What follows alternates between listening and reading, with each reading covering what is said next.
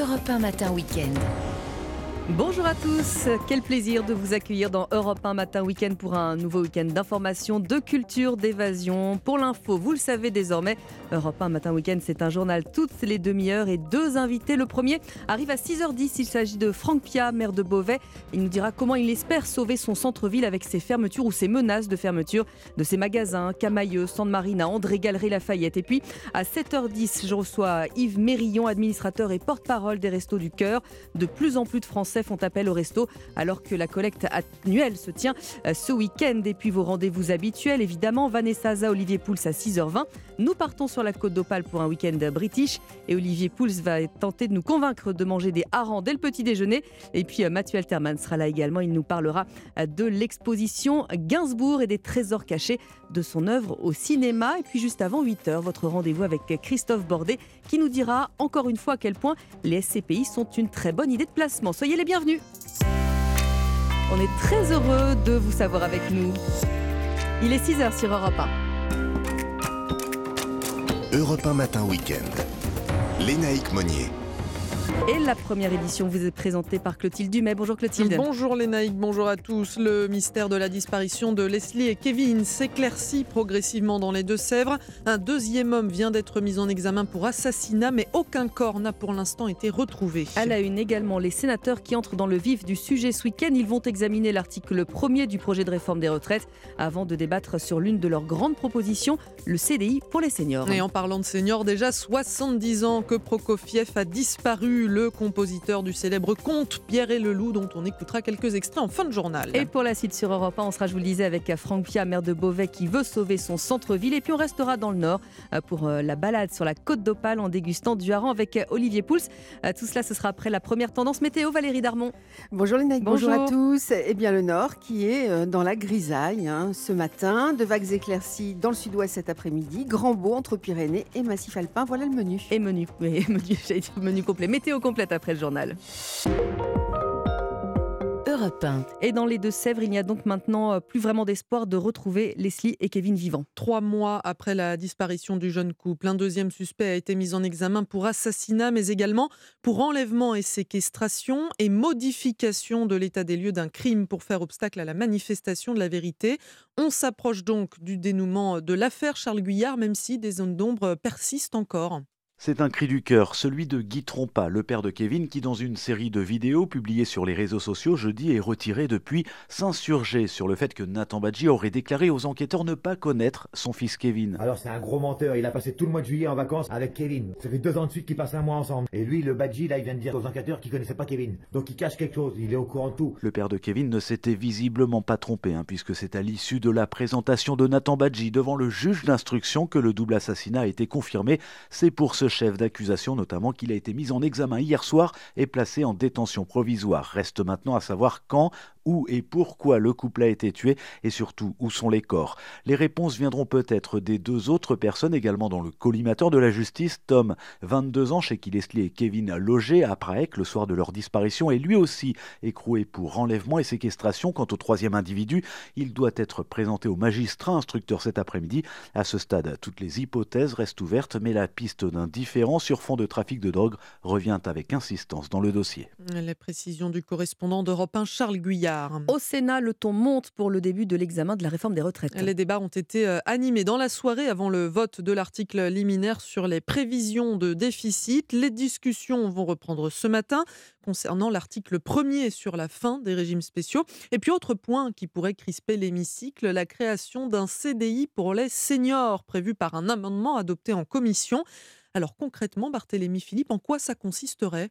Eh bien, le CDI senior s'adresse aux chômeurs de 60 ans et plus que les entreprises seraient incitées à embaucher pour une mission de fin de carrière. Le sénateur de la Marne, René-Paul Savary, est l'auteur de l'amendement sur le CDI senior. C'est comme un CDI chantier, c'est-à-dire que quand vous construisez par exemple un collège, vous savez que ça va durer 5, 6, 7, 9 ans parfois, et en conséquence, vous signez un contrat avec les personnes le temps d'un chantier. Là, c'est le temps de la fin de carrière qui doit être pris en compte. Et en conséquence, l'employeur s'engage à garder euh, son salarié jusqu'à ce qu'il puisse partir à la retraite au taux plein. En contrepartie, bénéficie d'une exonération des cotisations familiales. Et selon le ministre des Comptes publics Gabriel Attal, une telle mesure coûterait 800 millions d'euros par an.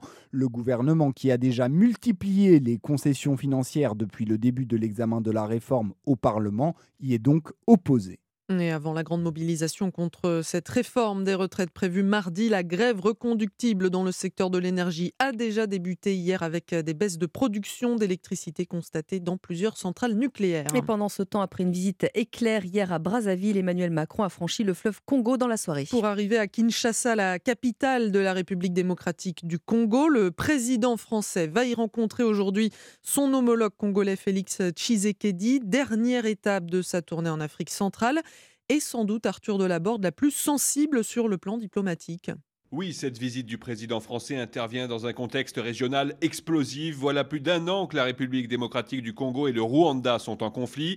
Kinshasa accuse Kigali de soutenir le groupe armé du M23 qui a conquis de nombreuses localités dans l'est de la République démocratique du Congo. Les combats entre l'armée congolaise et le mouvement rebelle ont redoublé d'intensité ces dernières semaines.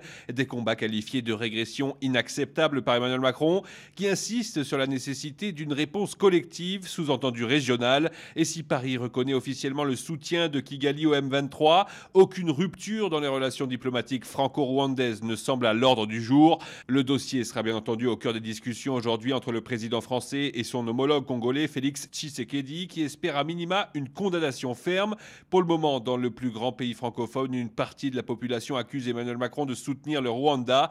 Des manifestations contre sa venue ont d'ailleurs eu lieu ces derniers jours. Les précisions d'Arthur Delaborde du service politique d'Europe 1. 6h06 sur Europe 1. Vous reconnaissez vraisemblablement cette musique, évidemment. On l'a tous entendu. Un Ouais. petit Pierre et le loup, Clotilde Prokofiev. Exactement, Prokofiev, le compositeur qui a disparu il y a tout juste 70 ans. Alors Marie Jiquel revient ce matin sur ce tout premier conte musical au monde, une œuvre pédagogique mais aussi politique, vous allez l'entendre. David Bowie, Peter and I, look what we have caught. Emmanuel Macron, Fernandel ou Gérard Philippe, Quant au grand-père qui bougonne dans sa barbe, c'est le basson grondeur. Ils ont tous en commun d'avoir prêté leur voix à cette histoire, pas comme les autres, une œuvre incontournable, souvent programmée à la Philharmonie de Paris par Édouard Fourré-Colfuti, le co-directeur du département Concerts et Spectacles. L'œuvre a été un succès euh, dès le début. Dans un contexte stalinien, Prokofiev fait évidemment passer beaucoup de messages, alors qu'on peut lire à l'égard du pouvoir de manière générale et de Staline à l'époque. Il existe plus de 400 versions enregistrées dans toutes les langues de ce conte russe créé à Moscou en 1936 par Prokofiev. Et en dehors de ce conte musical pédagogique, il y a un enseignement moral type euh, fable de La Fontaine, puisque bah, Pierre sauve le loup en le préservant de la violence des chasseurs. Et comment oublier Pierre et le loup décliné en dessin animé par Walt Disney? Voilà, Ça fait le Pierre et souvenir loup, d'enfance, euh, hein. euh, oui, alors pour vous, un peu, un peu moins pour moi. Petite Madeleine de Proust. Merci beaucoup, Clotilde. 6h07 sur Europe 1. Bienvenue à tous si vous nous rejoignez. Sachant, Valérie Darmon, qu'on va rester au chaud à écouter la radio. hein, il fait froid. Euh, Oui, oui, ou à écouter Pierre et le Loup, ça fait toujours du Ah oui. bien, hein, pour ma génération aussi. Alors, euh, ce, ce matin, 8 à Nice, 7 à Perpignan, 6 à Montélimar et à Lyon, 5 à Cognac et Lille, 4 à Clermont-Ferrand et Brest, 3 à Toulon, 2 à Biarritz, euh, 1 à Paris, Ah oui. 0 à Agen et moins 2 à Nancy. Ces valeurs qui vont remonter demain à cause des nuages. Euh, Justement, il y en a des nuages. Ah, il y en a beaucoup, hein, surtout au nord. hein. Alors, ils vont s'imposer de plus en plus au fil des heures. Dès les premières heures de ce matin, du nord de la Bretagne et du Cotentin jusqu'aux Hauts-de-France, là, vous ouvrez déjà vos volets sur un ciel couvert pour les plus courageux parce qu'ils se lèvent tôt Mhm. et quelques faibles pluies ou quelques bruines.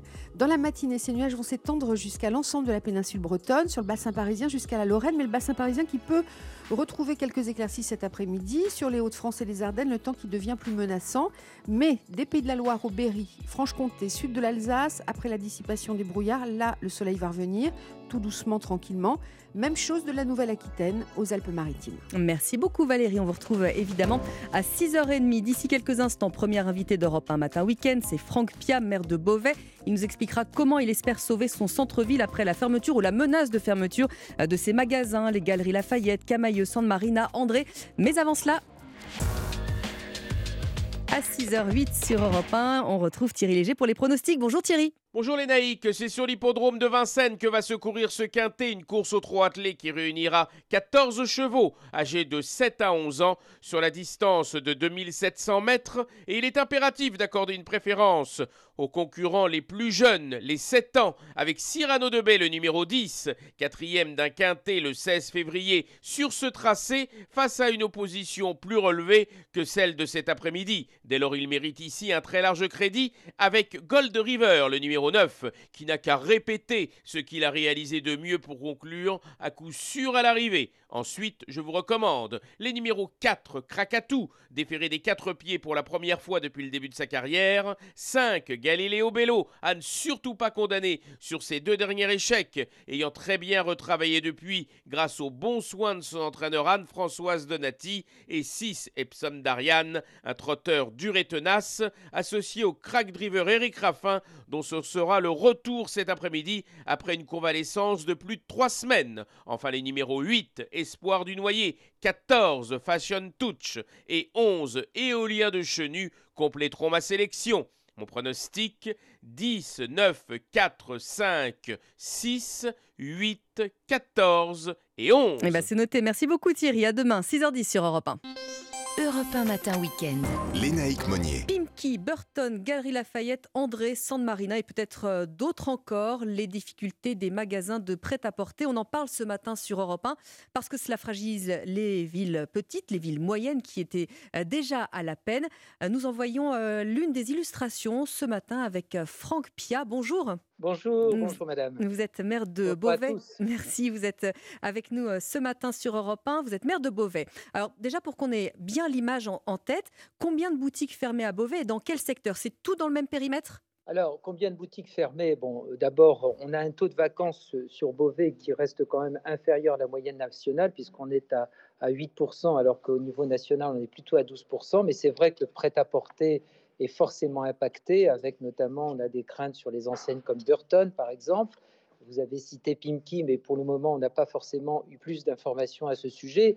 Et puis, bien sûr, on a la question euh, des galeries Lafayette aussi, qui euh, sont, euh, comme vous le savez, sous l'empire de la FIB, et mmh effectivement, où on a aujourd'hui quelques, quelques craintes. Mais on, on, est quand même sur une ville, si vous voulez, où on essaie justement eh bien, de faire tout pour maintenir un commerce de, de, proximité à travers notamment notre plan d'action cœur de ville. Alors c'est ce que vous allez euh, m'expliquer évidemment, mais euh, là, est-ce qu'il y a beaucoup de personnes qui ont perdu euh, leur emploi et comment vous les avez soutenus Je crois que vous avez déjà mis en place quelque chose. Oui, alors on n'a pas aujourd'hui encore eu de, comment dire, de, on n'a on pas encore eu de, fermeture en tant que telle d'enseigne.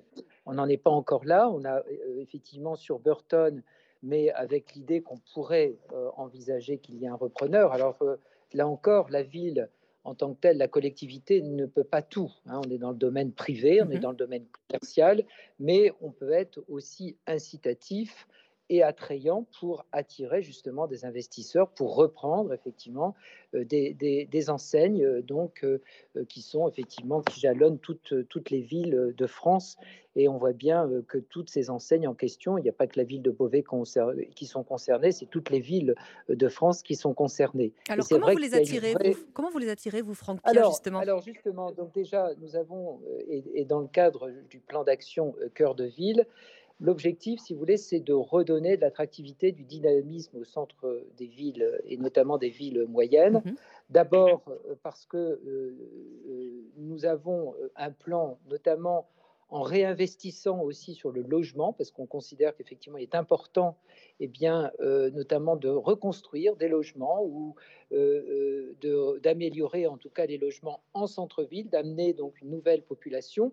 Et puis il y a, je dirais, toutes ces actions que nous menons en termes d'attractivité pour renforcer la dynamique commerciale.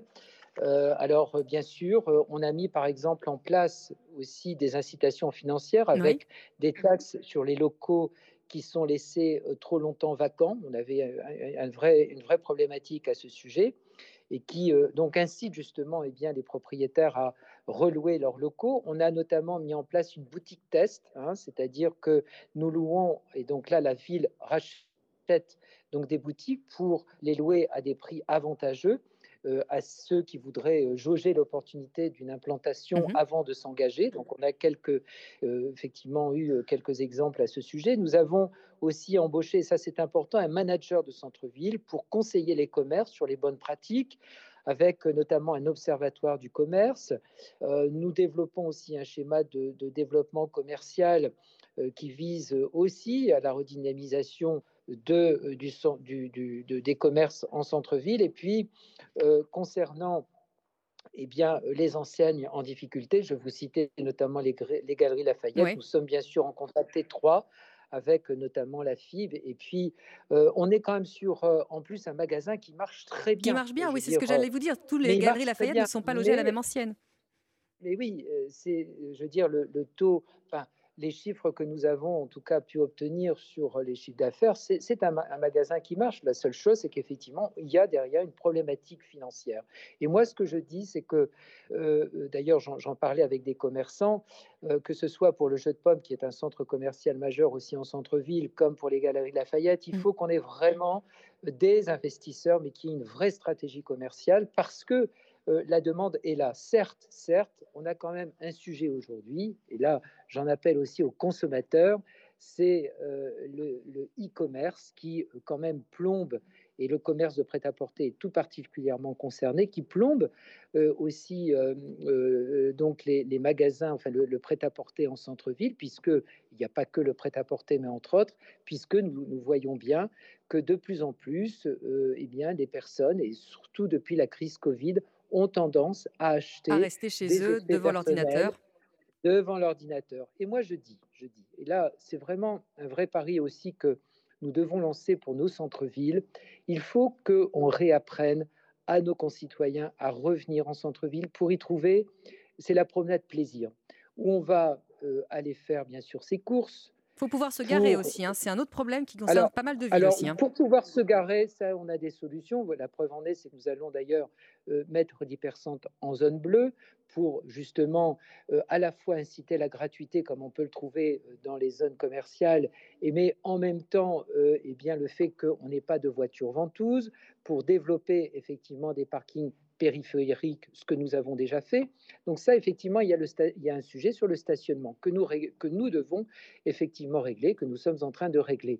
Mais il y a aussi, euh, de la part de nos concitoyens, de, de part des consommateurs, eh bien, le- le- le- le- de leur donner l'envie de revenir en centre-ville. Eh bien, merci beaucoup, euh, Franck Pia, d'être euh, venu sur Europe 1 Merci. ce matin. Vous êtes le premier invité d'Europe 1 tous. Matin, matin Week-end.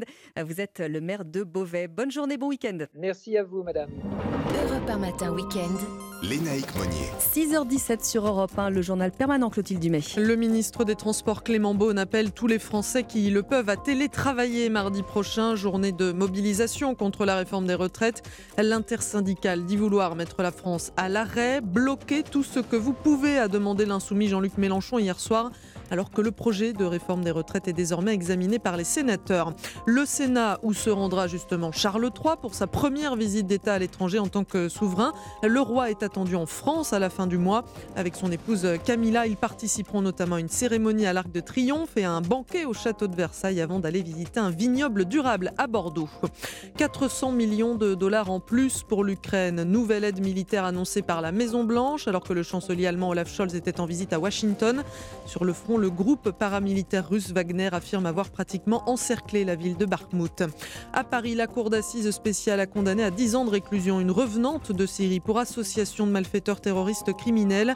Amandine Lecause a passé 5 ans sur le territoire du groupe État islamique. Elle a reconnu avoir voulu mourir en martyr. Et puis un partout hier soir entre Nice et Auxerre. La 26e journée de Ligue 1 se poursuit avec une rencontre entre Lens et Lille à 17h et puis le PSG qui reçoit Nantes à 21h. Et ce sera le match à suivre en direct intégral sur Europe 1. Bien sûr, merci Clotilde. À suivre dans un instant la balade du samedi. On va partir sur la côte d'Opale qui prend euh, des allures un peu british, nous dira Vanessa Za. Et puis j'espère que vous avez l'estomac bien accroché parce qu'Olivier Pouls nous prépare du hareng. A tout de suite sur Europe 1. Europe 1 Matin Week-end. Lénaïque Monnier. La balade du samedi, Vanessa Za, Olivier Pouls, bonjour. Bonjour à deux, bonjour tout le monde. Alors on va filer sur la côte d'Opale, Vanessa, pour un, un week-end british. God Save the King. Ah bah oui, on sait maintenant. hein. Cette côte d'opale qui a vécu pendant des siècles euh, au rythme des, des conflits avec nos voisins, euh, les Anglais, vous le savez. Et donc, euh, de cette British Touch, bah, il en reste pas mal de traces, Ah.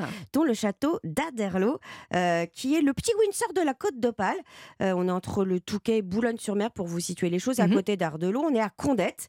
Alors, un petit Windsor, pourquoi? Parce que c'est un manoir du 19e, avec une architecture néo-gothique, on dit en général style Tudor. Ouais. Voilà, et donc ça se voit parce qu'il y a des références médiévales, il y a des créneaux, il y a des meurtrières, mais qui pour le coup à l'époque au 19e n'étaient évidemment que décoratives.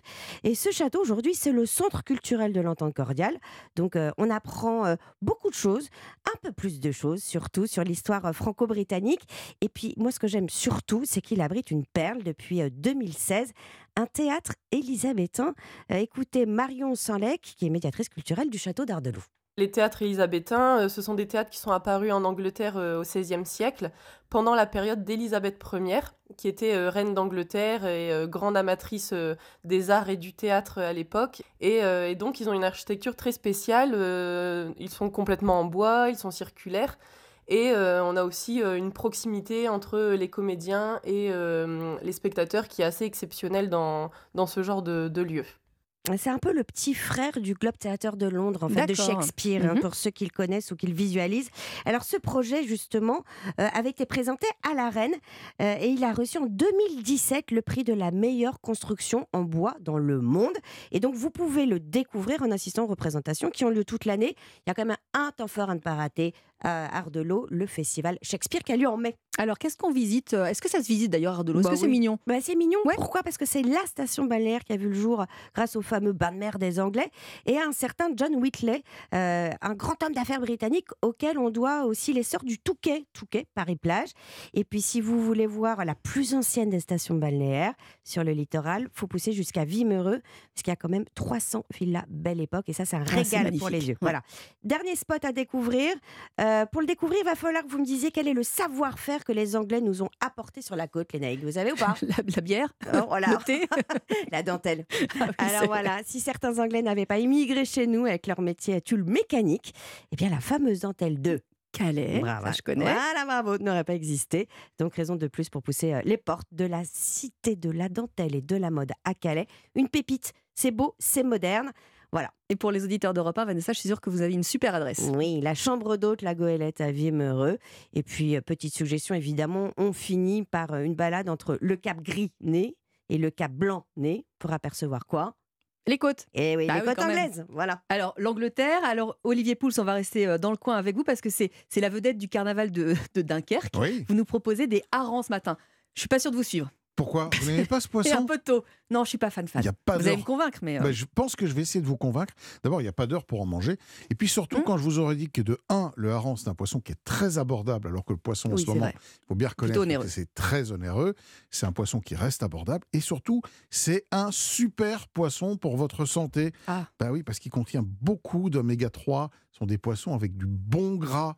Alors allez-y, faites-vous plaisir avec C'est le mieux que les hareng. gélules, c'est vrai. C'est nettement mieux que les gélules. Alors, c'est un poisson, évidemment, vous en doutez bien, qui est, consommé, qui est consommé depuis la nuit des temps. Il vit en banc de plusieurs milliers d'individus dans l'Atlantique. À partir du mois de novembre, il fuit le Gulf Stream et on le retrouve donc tout le long de la côte d'Opale, Il remonte, notamment. eh oui. Il remonte et c'est à ce moment-là qu'on peut aller le pêcher. On le trouve frais une grande partie de l'année. C'est vrai que c'est très bon frais. hein. Il y a Mhm. simplement qu'à se le faire euh, ouvrir par le poissonnier sur une petite plancha, c'est délicieux. Mais on le trouve aussi fumé. Oui. Et c'est dans cette version-là que je vais vous proposer une recette, peut-être un petit peu originale, mais qui devrait en tout cas convaincre les plus récalcitrants moi. de manger du hareng. Alors je vous propose de faire une brandade de hareng fumé. Ah oui. Pas mal quand Oui, même. oui, ça, c'est ok. ok, Alors, je valide. il vous faut un kilo de pommes de terre, 200 g de beurre, un demi-litre de lait, sel, poivre. Ça, c'est pour faire la, purée. Je vous donnerai dans un instant la bonne astuce pour la faire. Mhm. Et puis après, pour faire la brandade, quatre filets de hareng euh, fumés, une petite échalote, un peu de ciboulette, de la chapelure pour terminer. Ouais. Et puis évidemment, là aussi, euh, sel, poivre, mais pas trop de sel parce que le hareng fumé, il est déjà est salé, hein. assez Mm, salé, mm, donc on rectifie vraiment à la fin. Alors, la règle pour faire une bonne purée, c'est de cuire les pommes de terre avec leur peau, de Ah manière oui, à bah éviter que elles ne se gorgent d'eau. Donc on cuit les pommes de terre une vingtaine de minutes, on les épluche, on les passe tout de suite au moulin à légumes avec Mhm. une grille bien fine, on incorpore le beurre bien froid et ensuite le lait, un tout petit peu de poivre, un tout petit peu de sel. Là, on a la base. Ensuite, on va émietter nos filets de hareng, faire revenir la petite échalote dans un peu de matière grasse. Ouais, on va, on va, on, voilà, on va réchauffer légèrement euh, ces euh, filets de hareng qu'on va vraiment bien, bien, bien écraser avec la fourchette. On rajoute un petit peu de ciboulette. On mélange, on incorpore Mhm. avec la purée. On met ça dans un plat qui va au four. On saupoudre de chapelure et on remet au four pendant un quart d'heure avec peut-être 5 minutes de grill pour faire croustiller. Four à 180 D'accord. degrés. Et ensuite, avec euh, un tout petit coup de, de, de- de- de salamandre, juste pour faire croustiller la chapelure par-dessus. Une manière de faire le hareng, un petit peu différente. Non, mais ça me plaît, moi. Et puis sinon, vous avez aussi la version des roll mops, vous savez, cette Ah oui. fameuse manière de préparer les harengs comme on le fait dans les pays du Nord, avec un côté un tout petit peu plus euh, sucré dans la dans, dans, dans, dans, dans- l'expression du hareng. C'est pas mal non plus. Eh ben, merci beaucoup, Olivier. Merci, Et Vanessa. On vous retrouve euh, demain, Olivier, et vous tout à l'heure, évidemment, à 11h, chez euh, Avec Laurent, Mariotte, à la table des bons vivants. Et puis, pour euh, prolonger votre après-midi sur Europe 1, juste après Europe 1 Midi Week-end, il n'y a pas qu'une vie dans la vie. C'est Isabelle Morizet qui, elle, accueillera euh, Elena Noguera et Charles Berling. Merci en tout cas d'avoir choisi Europe 1. Le journal arrive juste après Claudio Capeo, si j'avais su, extrait de son nouvel album Rose des Vents.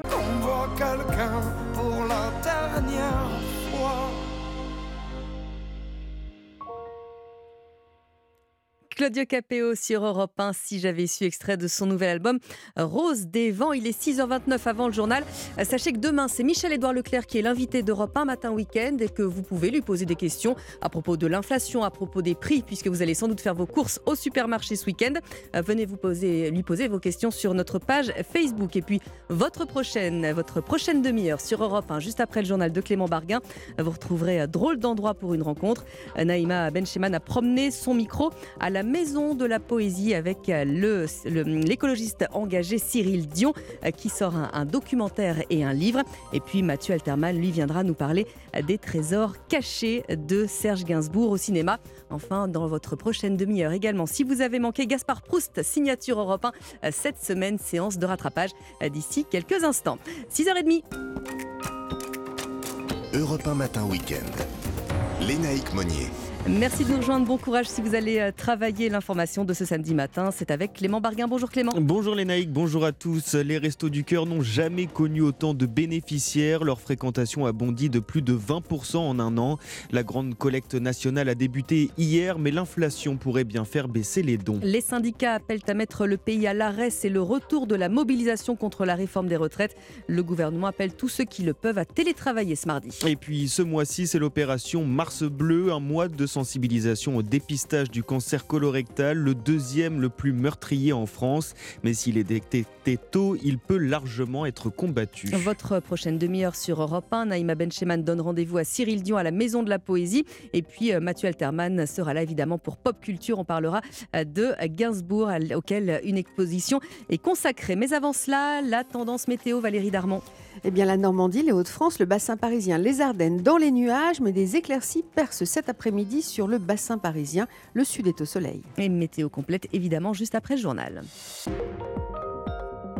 Europe 1. Elle coïncide avec la diffusion du concert des Enfoirés. Hier, c'est le lancement de la collecte des Restos du Cœur. Une confirmation des craintes exprimées par les responsables de l'association en début de campagne hivernale. Les bénéficiaires ont augmenté de plus de 20%.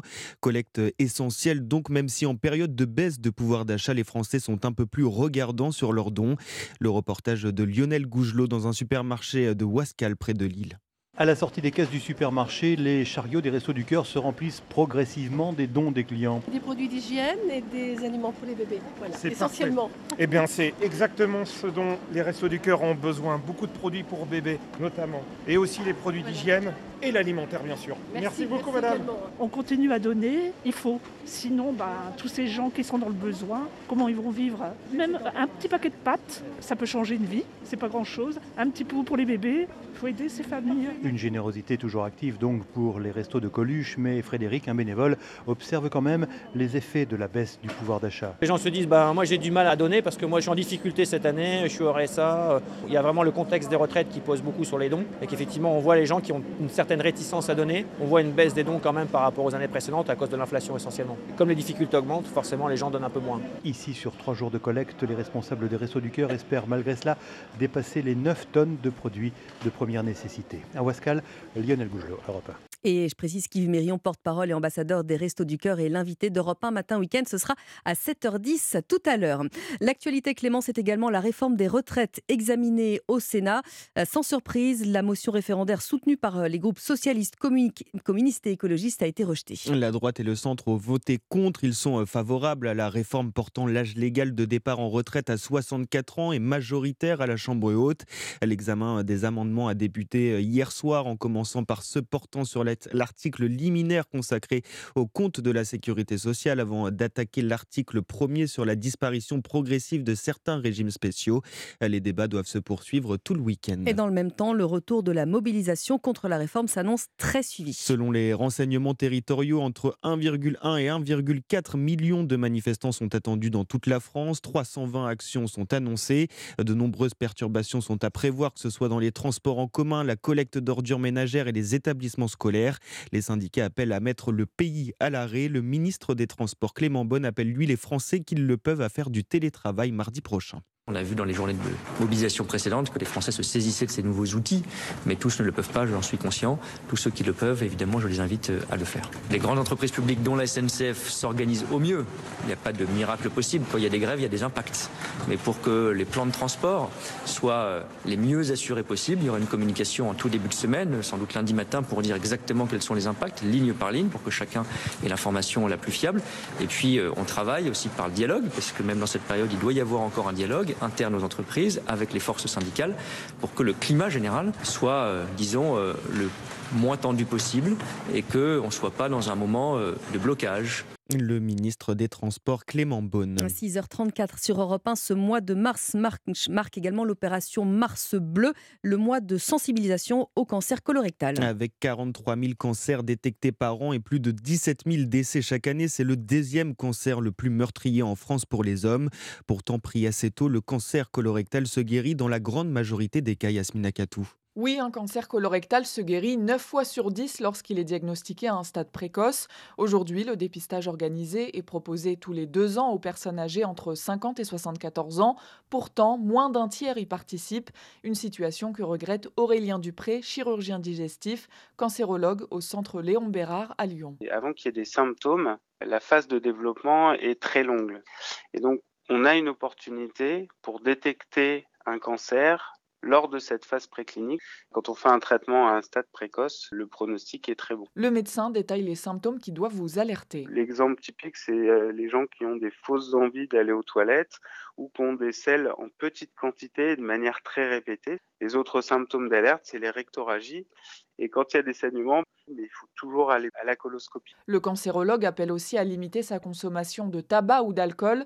En France, en 2015, 21% des cancers colorectaux étaient attribuables à l'alcool. Yasmina Katou, spécialiste santé d'Europe. On va terminer ce journal avec du sport, Clément, puisque la semaine s'annonce chargée pour le PSG. Avant de se rendre à Munich mercredi pour affronter le Bayern en huitième de finale au retour de la Ligue des Champions, les Parisiens affrontent Nantes ce soir au Parc des Princes.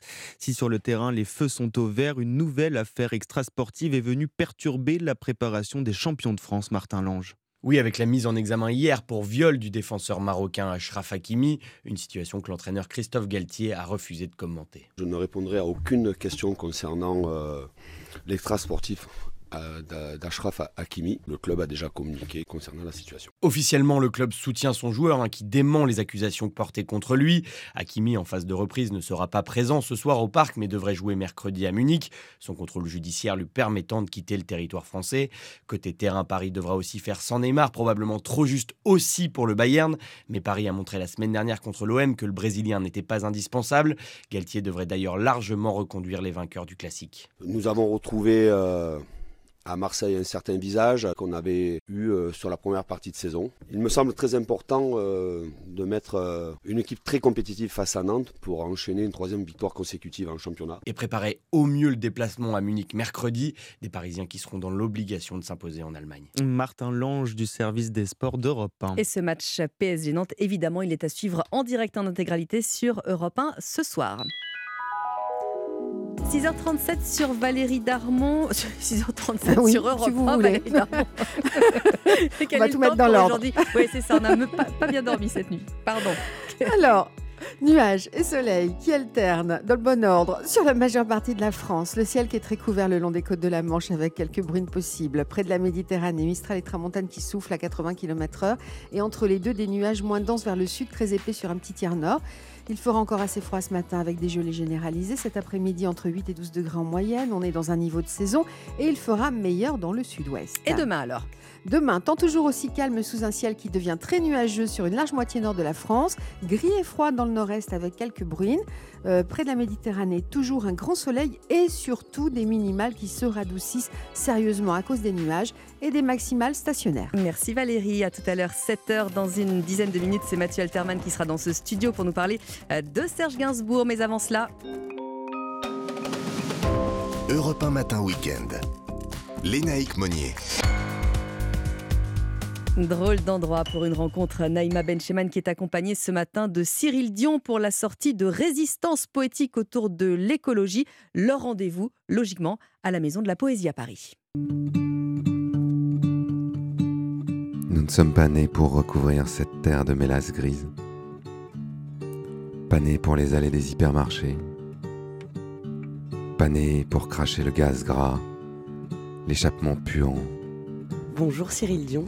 Bonjour. Vous êtes réalisateur. On vous connaît notamment pour le documentaire Demain qui avait eu le mérite de marquer les esprits et pousser de nombreuses personnes à faire évoluer concrètement leur regard sur l'écologie. Mais vous êtes aussi écrivain et un écrivain plutôt doué. On va en discuter dans ce drôle d'endroit pour une rencontre sur Europe 1 où vous m'avez donné rendez-vous à la Maison de la Poésie dans le 3e arrondissement de Paris. Tout un programme. Alors Cyril Dion, pourquoi la Maison de la Poésie? D'abord parce que c'est un endroit qui gagne à être connu et euh, j'espère qu'il y a des gens qui nous écoutent qui vont euh, aller regarder la programmation et aller écouter de la poésie là-bas et de la musique. D'ailleurs, je précise qu'on est à la bibliothèque de la Maison de la Poésie. On est entouré de, de plein de livres Mhm. et on entend euh, une belle musique à la guitare qui est signée. De Sébastien Rogue. En fait, on sort un livre et un disque qui s'appelle Résistance poétique et tout ça est né ici, à la Maison de la Poésie. Parce que c'est un spectacle qu'on a fait en 2019, 2019, ouais. qui était une, euh, une sorte de, de chose un peu gratuite qu'on a fait sans vraiment penser à ce que ça pourrait devenir et qui nous a entraînés sur un chemin. euh, Il fallait laisser une trace écrite et musicale. Nous sommes nés pour la pluie et le vent, pour les yeux énamourés, pour le culot sauvage et les outres de vin, les tombereaux de lumière, C'est vrai que les moyens, les médiums que vous avez souvent utilisés, que ce soit euh, en prenant votre caméra, en allant aux quatre coins du monde, recueillir des témoignages qui nous poussent euh, aux belles actions, avec ce recueil, avec la poésie, effectivement, vous allez chercher en nous euh, la force de voir les choses différemment, mais c'est toujours de manière positive. C'est là où ça fait aussi une différence, euh, Cyril Dion, par rapport euh, à certaines actions plus radicales euh, auxquelles on peut assister en ce moment, par exemple. Je ne sais pas si c'est toujours positif, mais j'essaie d'être constructif. En tout cas, j'essaie de donner envie aux gens de mobiliser en eux une force de, de réparation du monde, plutôt que simplement d'indignation. On a besoin de s'indigner, on a besoin d'être en colère, on a besoin de créer des rapports de force, mais on a aussi besoin de ça. construire quelque chose d'autre. Si on veut avoir un monde soutenable demain, il faut qu'il soit beau, il faut que ça nous fasse envie, il faut qu'on ait, euh, faut qu'on ait de l'élan pour cette nouvelle réalité. Alors que le néant n'habite en rien, et que le tout habite en moi.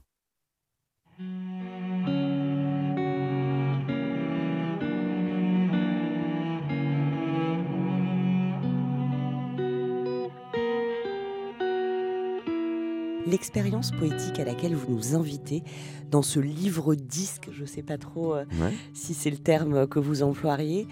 Je rappelle donc pour nos auditeurs d'Europe 1 que vos poèmes sont portés donc par les musiques du guitariste Sébastien Hogg qu'on entend hein, toujours en, en ce moment euh, derrière nos voix. Votre envie de mener la résistance ensemble, elle date d'il y a quelques années tous les deux. Ouais, on s'est rencontrés euh, en 2017 alors qu'on faisait une tournée qui s'appelait Le Chant des Colibris où l'idée était de mobiliser euh, des artistes pour parler d'écologie au moment de la campagne présidentielle. Et donc il y avait la famille Souchon, la famille Higelin, euh, la famille Chédid, euh, il y avait Jeanne Chéral, Émilie Loiseau. Et au bout d'un moment, en fait, nos petits camarades sont venus nous voir, et notamment Arthur H et Dominica, en disant Dis donc, euh, les gars, c'est quand même pas mal votre truc là, vous vouliez- vous voudriez pas en faire quelque chose? Et on s'est dit, ben en faire quoi? Et à la fin de cette tournée, Ça Sébastien m'a dit, bon, euh, je crois qu'on s'aime bien tous les deux. Si on veut continuer à se voir, euh, il faut qu'on ait des projets ensemble. Nous sommes nés pour l'horizon et les couchers argentés, pour les draps frais et le bois lisse. Est-ce qu'aujourd'hui, finalement, la musique, quand on l'exprime sur scène, et la poésie ne sont pas euh, parmi les deux seuls endroits où la liberté d'expression peut encore euh, avoir euh, sa raison d'être Est-ce que on a simplement besoin de dénoncer l'urgence ou est-ce qu'on a aussi besoin de se relier à la beauté du vivant à- Oui, mieux l'apprécier aussi pour mieux le respecter quelque part. Bah, On dit toujours qu'on protège ce qu'on aime et qu'on aime ce qu'on connaît, donc euh, il, il faut être touché. Enfin, je veux dire, Mm. on est comme ça, les humains. S'il suffisait qu'on nous dise, bon, bah voilà le problème et voilà la solution pour qu'on pour qu'on résolve euh, la crise, oui. ça se saurait. Oui. Vous, justement, vous redonnez du sens aussi à travers ce livre-disque, je trouve. Et il y a peut-être aussi de ça derrière. On manque peut-être aussi de sens pour euh, faire les choses. Oui. Enfin, un des grands drames de cette euh, époque, c'est qu'on on vit une crise du sens. C'est pas pourquoi on fait tout ça. C'est pas Oui. pourquoi on se lève le matin pour aller faire un boulot qu'on n'aime pas toujours, pour pouvoir avoir un salaire à la fin du mois. Donc on se dit, ok, bon bah c'est pour payer mon loyer, mais mais au-delà de ça, où est-ce qu'on va Mm. Qu'est-ce que nos sociétés essaient de construire Oui. Quel est le projet ouais. Quel est le projet Mm. Et aujourd'hui, il n'y a pas vraiment de projet. Aller comme des bons petits soldats, mettre des cravates, se mettre derrière des bureaux, tout ça pour pouvoir se payer de l'électroménager euh, et pouvoir euh, tondre sa pelouse le week-end, c'est pas un projet de vie, Non, ça. bien sûr. Il y a quelque chose de plus ardent en nous. Et c'est au-delà de ça, pas un projet d'humanité, évidemment. Ben non, enfin je crois pas en tout cas. Nous sommes nés pour être enfin ici, les yeux grands ouverts et le monde sous nos pieds, debout. Merci Cyril Dion de ce drôle d'endroit pour une rencontre. Nous sommes à la Maison de la Poésie, alors je vais vous remercier avec les titres de certains de vos poèmes présents dans Résistance poétique chez Actes Sud. J'ai un rêve, Cyril Dion, que bientôt sera le jour où nous nous lèverons tous pour parcourir la route, main dans la main, car nous, nous sommes ceux qui avons le pouvoir. Merci Cyril Dion. Merci à vous. Quelle super fin Et Manaïma Bencheman que vous retrouvez évidemment euh, pour Drôle d'endroit pour une rencontre sur europe1.fr. Europe 1 matin week-end. Lénaïque Monnier. Il est pile 7h moins le quart sur Europe 1, l'heure du journal permanent. Clément Barguin. Clap de fin pour l'usine Buitoni de Caudry dans le Nord. Le groupe Nestlé décide de suspendre l'activité de ses installations qui avaient été au cœur d'une affaire d'intoxication grave à la bactérie Escherichia coli. Nestlé France invoque une chute des ventes consécutives au scandale sanitaire. Le marché de la pizza surgelée a chuté de 20% en un an selon un porte-parole du groupe. Amandine Lecoz condamnée à 10 ans de réclusion pour association de malfaiteurs terroristes La cour d'assises spécialement composée de Paris s'est penchée pendant deux jours sur le parcours de cette femme de 32 ans, jugée pour avoir séjourné en Syrie entre 2014 et 2019. Amandine Lecoz fait partie des premières revenantes à être jugées aux assises. La ville de Bakhmut, épicentre des combats dans l'est de l'Ukraine, est pratiquement encerclée par les forces russes. C'est ce qu'affirme le patron du groupe paramilitaire Wagner. Il appelle le président ukrainien Volodymyr Zelensky à ordonner aux troupes ukrainiennes de se retirer de la ville, aujourd'hui en grande partie détruite. Et puis en Ligue 1, Nice et Auxerre se sont séparés sur un match nul. La suite de cette 26e journée avec Lens-Lille à 17h et PSG Nantes à 21h. Merci beaucoup Clément, votre prochaine demi-heure sur Europe 1. Le journal de 7h, on va revenir justement sur la fermeture de cette usine Buitoni. Et puis à 7h10, invité actu d'Europe 1 matin week-end. Il s'agit d'Yves Mérillon, administrateur, porte-parole des Restos du Cœur. De plus en plus de Français font appel aux restos, les profils changent. Nous l'entendrons 6h46. Europe 1 matin week-end. Lénaïque Monnier. Mathieu Altaman vient d'entrer en studio, clope au bec et répéto. Alors non, non, pas du tout, c'est pas vrai. Mais avec quand même une, une grosse envie, Mathieu. Pourquoi personne n'y croit? de nous parler de Serge Gainsbourg. Mais alors évidemment, vous avez trouvé les petites pépites, les trésors de son œuvre au cinéma. Le génial artiste nous a quittés le 2 mars 1991. Il est célébré pour ses chansons, pour ses influences littéraires, dans l'exposition Le mot exact au centre Georges Pompidou et en couverture du magazine Transfuge. Mais on parle trop peu de son rapport au 7e art. J'y vais donc de ce pas. Au départ, la relation entre l'homme à tête de chou et le grand écran était simplement un moyen sûr de rentrer de l'argent à une époque où il vendait très peu de disques. Son premier film en tant qu'acteur est en 1959 dans Voulez-vous danser avec moi avec Dario Moreno, hein, le roi du cha-cha-cha, et Brigitte Bardot, devant laquelle il n'ose rien dire, pétrifié par la timidité, même si ça changera quelques années plus tard. Mhm. Le jeune chanteur est si peu connu qu'il signe même pas la chanson du charmant film Un rien désuet, interprétée par un certain Bob Martin. Voulez-vous danser Voulez-vous danser ce soir avec moi? L'acteur impose son image, celle d'un dur à cuire, un peu loser, qui va exceller dans les films de gladiateurs. Ah oui, bon vous avez bien entendu. Serge Gainsbourg va cachetonner en Italie et habillé d'une toge où il campe entre 1960 et 1962 des rôles de traître dans La révolte des esclaves, Samson contre Hercule ou encore Hercule se déchaîne. Vous n'êtes qu'un troupeau de moutons. Ils sont beaux, mes futurs gouverneurs. Dehors Tous Elle est dingue cette archive, Mathieu. Alors, on peut comprendre évidemment qu'à ses débuts, euh, dans les années 60, il avait besoin de, bah, d'un petit peu de, de mettre, euh, de, de- de vivre, hein, mais il a tout de même également tourné avec euh, plaisir quand même. Oui, oui, il a pris du plaisir avec deux aînés qui le prirent sous leur aile. Le premier, c'est Jean Gabin, qui adorait Gainsbourg, avec qui il tournera Le jardinier d'Argenteuil en 1966, puis Le Pacha et sa célèbre chanson en 1968. Écoute les orgues, elle joue pour toi. Il est terrible. Autre comédien de légende à sympathiser avec le chanteur, Michel Simon dans Ce Sacré Grand-Père, également en 1968, et leur mélopée si tendre. Pas se casser le cul, savoir se fendre. En 1969 sort Slogan, tournage où il rencontre Jane Birkin. Le succès vient aussi en musique et il se désintéresse un petit peu du cinéma. Mais je suis sûre que vous avez quand même des pépites, Mathieu. En effet, au début des années 70, Serge et Jen vont enchaîner les navets hippies tels que les chemins de Katmandou, Paris n'existe pas, Cannabis et les nanars ultimes comme 19 filles et un marin, un Ah. film de guerre yougoslave où sa voix est d'ailleurs doublée, et le roman d'un voleur de chevaux avec son ami Yul Brunner et Eli Wallach. Tu n'es plus qu'une pauvre épave chienne crevée au fil de l'eau. Échec absolu pour toutes ses sorties au cinéma. Cependant, en 1974, Gainsbourg campe le rôle d'un tueur dans La Dernière Violette, un court-métrage invisible depuis des lustres, mais qui fera une énorme carrière, car projeté en première partie de chaque séance d'Emmanuel. Wow, alors c'est la réalisation qui va l'intéresser hein, plus tard dans les années 70. Oui, peu de gens le savent, mais Gainsbourg a réalisé 80 films publicitaires entre les années 70 et 80, et c'est fort logiquement qu'il passe à l'étape long métrage en 1976 avec cette histoire de camionneur gay fantasmant sur une Jane Birkin androgyne dans Je t'aime moi non plus. Hey Johnny Jen, toi qui traînes tes baskets et tes yeux candides dans les Mais ni cet essai, ni Équateur, Charlotte Forever, Stan the Flasher ne rencontreront leur public et la carrière du réalisateur Serge Gainsbourg demeure aujourd'hui encore incomprise. Dans les années 80, on peut l'apercevoir dans Le Grand Pardon, tout simplement parce qu'il était présent dans la boîte de nuit l'Élysée Matignon lors du tournage, mais c'est au bras de Catherine Deneuve dans Je vous aime de Claude Berry qu'il est le plus attachant. Écorché vif, violent, sensible et doux. On vous quitte ou c'est vous qui quittez? Avec mon grand blaze, euh, je sens le vent. Quand ça tourne au vinaigre, je me barre. Arculon. On n'oubliera jamais le grand Serge, jamais. À demain. À demain, Mathieu. Europe 1 matin week-end. Lénaïque Monnier. 6h52 sur Europe 1. Lui n'a pas encore son expo, mais peut-être un jour, qui sait, on va réécouter, euh, comme chaque samedi, les meilleurs extraits de Gaspard Proust. Il intervient le mardi, le mercredi et le jeudi dans la matinale de Dimitri Pavlenko. Il nous livre son regard sur l'actualité. Et ce matin, séance de rattrapage de mercredi où Gaspard a rencontré la présidente de la région Occitanie, Carole Delga.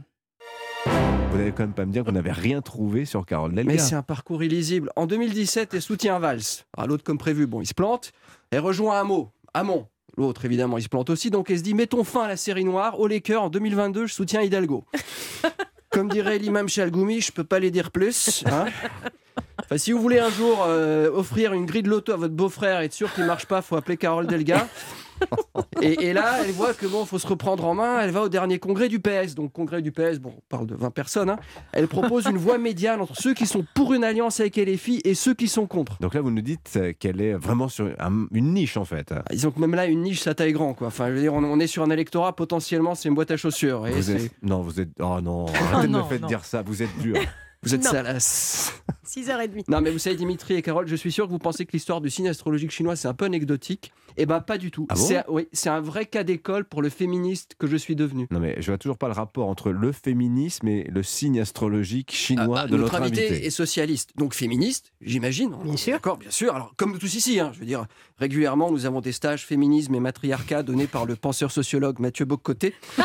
et euh, et- et j'imagine que vous dites, euh, on dit présidente de région. On dit pas président, présidente. Voilà. Oui, je pense. Oui. Bah, vous voyez, le problème, c'est que dans le cadre de son chine- signe chinois, vaut mieux pas le féminiser. Ah bon, pourquoi? Bah, J'ai regardé sa date de naissance, notre invité est signe du cochon. Oh non. Alors, euh, non, mais c'est factuel. Si tu féminises, enfin, très vite, tu en rends un, hommage involontaire à Jean Lassalle. Ma femme, c'est une cochonne. Enfin, tu vois, tout de suite, ça peut être mal pris. Quoi. C'est- Tu vois, présidente de région, oui.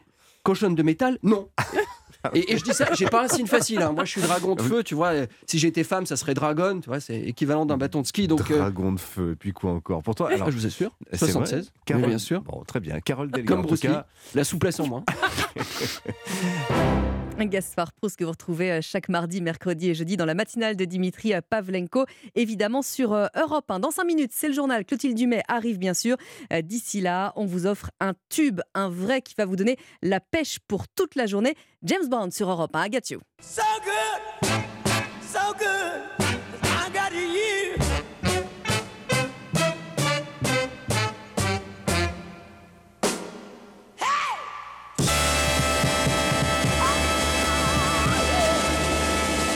Eh bien, s'il y avait ça, vous n'avez pas de l'énergie pour toute la journée. James Brown, you ce matin sur Europe 1. Vous restez bien avec nous dans deux toutes petites minutes. Le journal de 7h, on va reparler de la fermeture de l'usine Buitoni. Et puis mon invité à 7h10, Yves Mérillon, porte-parole euh, des Restos du Cœur. La collecte, c'est ce week-end évidemment.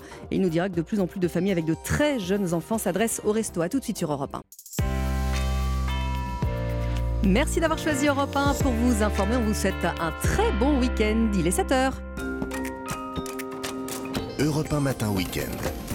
Lénaïque Monnier. L'heure d'un nouveau journal avec vous, Clotilde Dumais. Bonjour. Bonjour Lénaïque, bonjour à tous. Le scandale sanitaire aura finalement eu raison de l'usine Buitoni de Caudray. Un an après la mort de deux enfants intoxiqués en mangeant une pizza surgelée, Nestlé décide de suspendre l'activité de son entreprise dans le Nord. Les détails dans un instant. La rue aura-t-elle raison de la réforme des retraites? Les sénateurs vont examiner le premier article du projet de loi dès ce matin, alors que l'opposition prépare la journée de mobilisation de mardi. Et puis qui aura raison de Max Verstappen, le pilote Red Bull par favori pour la nouvelle saison de Formule 1 qui débute ce week-end à Bahreïn avec 20 pilotes presque tous habillés français. On ira en Ardèche dans l'entreprise qui fabrique leurs combinaisons. Et puis juste après le journal, nous serons avec Yves Mérillon, porte-parole des Restos du Cœur. La collecte c'est ce week-end dans un contexte d'inflation. Mais avant tout cela, la tendance météo, Valérie Darmon. Des gelées un petit peu moins fortes, de la douceur en Méditerranée, des nuages bas partout sur la moitié nord qui vont se dissiper entre golfe du Morbihan et massif jurassien. Et météo complète après le journal. Europe 1. Et presque un an après le scandale sanitaire des pizzas Buitoni, l'usine de Caudry dans le Nord est donc plus que jamais menacée de fermeture. Suspecté d'avoir provoqué la mort de deux enfants à cause d'une contamination à la bactérie Escherichia coli, l'usine de fabrication de pizzas surgelées avait été mise à l'arrêt pendant plusieurs mois et peu de temps après sa réouverture. Le groupe Nestlé a annoncé cette semaine aux salariés la suspension de l'activité de l'usine à cause d'une baisse de 20% du marché de la pizza surgelée en un an. La production, Lionel Gougelot, a d'ailleurs été stoppée ce jeudi. Après neuf mois d'arrêt, l'usine Buitoni de Caudry avait redémarré en décembre dernier, mais la ligne de fabrication des pizzas mise en cause dans la contamination était restée fermée. Depuis, les commandes avaient littéralement plongé, une production au ralenti, une quarantaine de salariés en départ anticipé. Aujourd'hui, le groupe Nestlé laisse planer la menace d'une fermeture pure et simple du site, et selon Stéphane de Ramlar, délégué Force ouvrière, ce scandale de la contamination des pizzas risque bel et bien d'être fatal pour l'usine nordiste. On va dire que oui, même si on ne connaît toujours pas l'origine. Moi, je sais que mes collègues euh, ne sont du tout responsables de ce qui se passe. et euh, bah, on est les dindons de la farce. Quoi. On va payer les pots cassés. Donc vous imaginez bien l'état d'esprit de mes collègues. C'est très très compliqué pour tout le monde. Dès hier, les élus locaux ont demandé au groupe Nestlé de conserver ce site de production pour y fabriquer d'autres produits. Les familles de victimes, elles, sont toujours dans l'attente des conclusions de l'information judiciaire pour blessures et homicides involontaires. Lille, Lionel Gougelot, Europe 1. Dans le reste de l'actualité, Clotilde, c'est parti pour le deuxième round sur la réforme des retraites. Après l'Assemblée, le texte est examiné en séance plénière au Sénat et les débats se sont un peu animés hier soir avant le vote de l'article liminaire. Les sénateurs entrent dans le vif du sujet ce week-end après avoir rejeté Alexis de la Fontaine la motion référendaire défendue par la gauche. Oui, de quoi satisfaire Olivier Dussopt qui doutait assez peu à cette idée de référendum, car en réalité, le ministre du Travail mise tout sur ces nouveaux débats pour retrouver une stature et une crédibilité sur le sujet. Depuis le passage à l'Assemblée et son cafouillage sur les retraites minimales à 1200 euros, l'image d'Olivier Dussopt s'est détériorée jusqu'au sein même du gouvernement. Alors pour justifier le refus de passer par un référendum, le ministre ressort l'argument de la pensée complexe. La complexité du sujet, je l'ai évoqué hier en réponse à la discussion générale, interdit euh, cette démarche.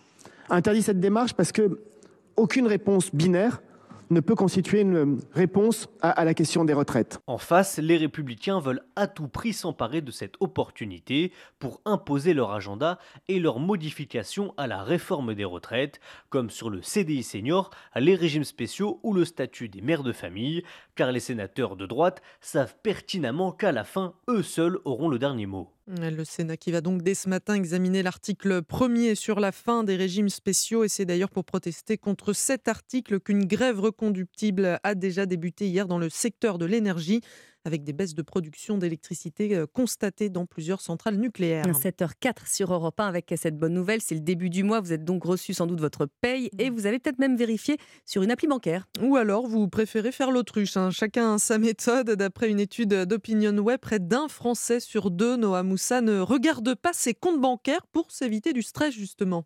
Oui, par exemple, Lily, 25 ans, ne regarde pratiquement jamais l'état de ses finances. Moi, je regarde mon compte en banque uniquement quand je sais que j'ai des sous dessus. Quand il y a une possibilité que je sois à découvert, je regarde plus. Mais c'est bête, c'est une technique de déni euh, pure et simple. hein. Tant que je vois pas, je suis pas à découvert. Une stratégie d'évitement dans laquelle Moussa, 30 ans, se reconnaît parfaitement. Bah là, en l'occurrence, je viens d'ouvrir un bateau lettres. J'ai le loyer euh, actuel à payer plus celui euh, du mois précédent. Et je sais que mon compte bancaire va souffrir. De toute façon, quoi qu'il arrive, euh, si jamais c'est vraiment la catastrophe, je sais que la banque m'appellera. Un appel du banquier redouté par Jessica, 24 ans, alors qu'elle a failli être interdit bancaire il y a moins d'un an. J'ai déjà eu euh, ma carte bancaire bloquée pendant euh, plus de deux mois bah, parce que justement j'étais trop à découvert et trop longtemps. J'ai gardé une habitude de consulter mon compte en banque euh, une fois par mois, max. Mon application elle reste toujours fermée quoi, je l'ai téléchargée juste pour dire que je l'avais. C'est euh, un peu un traumatisme. Et comme elle, près d'un Français sur deux est angoissé à l'idée de gérer ses finances. Noah Moussa du service économie d'Europe 1. Alors eux n'ont sans doute pas trop de problèmes avec leur compte en banque. Les pilotes de Formule 1 retrouvent la piste ce week-end. La saison démarre avec le Grand Prix de Bahreïn et la France sera un peu partout hein, cette année, non seulement avec une équipe alpine 100% tricolore, mais aussi à travers les combinaisons des pilotes. Certaines sont faites avec un tissu spécial made in France. La société qui les fabrique s'appelle Chamatex. Elle est située en Ardèche, où s'est rendu le correspondant d'Europe 1, Jean-Luc Boujon. C'est cet fabrique euh, les tissus qui sont destinés à la F1. C'est effectivement sur ces métiers à tisser que l'on confectionne la fameuse membrane utilisée pour les combinaisons. Aujourd'hui, 16 des 20 pilotes du circuit l'ont adopté, parmi lesquels Lewis Hamilton, Charles Leclerc ou les deux Français Gasly et Ocon, car le tissu Chamatex est une référence, explique Sandrine Navarro, directrice du département sport et performance. Le tissu, à la base, il utilise des fils qui sont des fils inifuges et on a développé des tissus les plus légers possibles, les plus respirants possibles, tout en respectant une norme de résistance à la flamme et à la chaleur qui sont des normes quand même assez sévères. Et la démonstration grandeur nature a eu lieu lors de l'accident de Romain Grosjean en 2020. La norme va exiger de résister 10 secondes en contact avec la flamme, mais on a vu que Romain Grosjean est resté euh, 28 secondes dans une voiture en flamme qui n'a pas été brûlée, donc euh, ça va au-delà. Un événement qui a renforcé le statut de Chamatex comme une marque innovante et de haute performance. La société ardéchoise a deux doigts de disparaître il y a 20 ans, emploie aujourd'hui plus de 300 personnes en France. Ardois, Jean-Luc Boujon, Europe 1. Et pour l'instant, sur la piste, c'est Fernando Alonso, désormais euh, chez Aston Martin, hein, qui est sorti en tête des essais libres. Les qualifications sont prévues cet après-midi avant le départ du Grand Prix. Demain, ce sera à suivre sur Canal. Merci beaucoup, Clotilde. À tout à l'heure. 7h07 sur Europe 1. Valérie Darmon, vous nous détaillez le ciel. Oui, et je commence par la Bretagne, Bah oui. au, ha- au hasard hein, complètement, hein, évidemment. voilà. Donc de la Bretagne aux Hauts-de-France, ainsi euh, que sur le bassin parisien la Normandie, les nuages bas sont nombreux ce matin, avec quelques brouillards ici ou là. Mais dans l'après-midi, les éclaircies vont percer du golfe du Morbihan au bassin parisien et le soleil qui s'impose même encore davantage dans une certaine fraîcheur sur les pays de la Loire, le centre Val-de-Loire et le Grand Est. Alors justement, dans le Grand Est, ça donne quoi? Le soleil qui s'impose donc plus facilement euh, cet après-midi en Bourgogne-Franche-Comté, en Auvergne, en Rhône-Alpes. Euh, Ce matin persistent encore quelques plaques de nuages bas, quelques brouillards givrants aussi. Plein soleil aussi plus au sud euh, que ce matin, avec un ressenti carrément printanier en région PACA et surtout en Corse. Et en Nouvelle-Aquitaine, il fait quel temps si on se lève ce matin? Eh bien, le ciel qui est gris avec des brouillards en vallée de la Garonne, mais les éclaircies qui se développent aussi pour laisser la place euh, donc à un plein soleil en milieu d'après-midi, avec des maximales entre 7 à Saint-Brieuc et 17 à Marseille. À Paris, 9 degrés cet après-midi. Merci beaucoup Valérie. Rendez-vous euh, à 7h30. Vous restez bien sur Europe 1.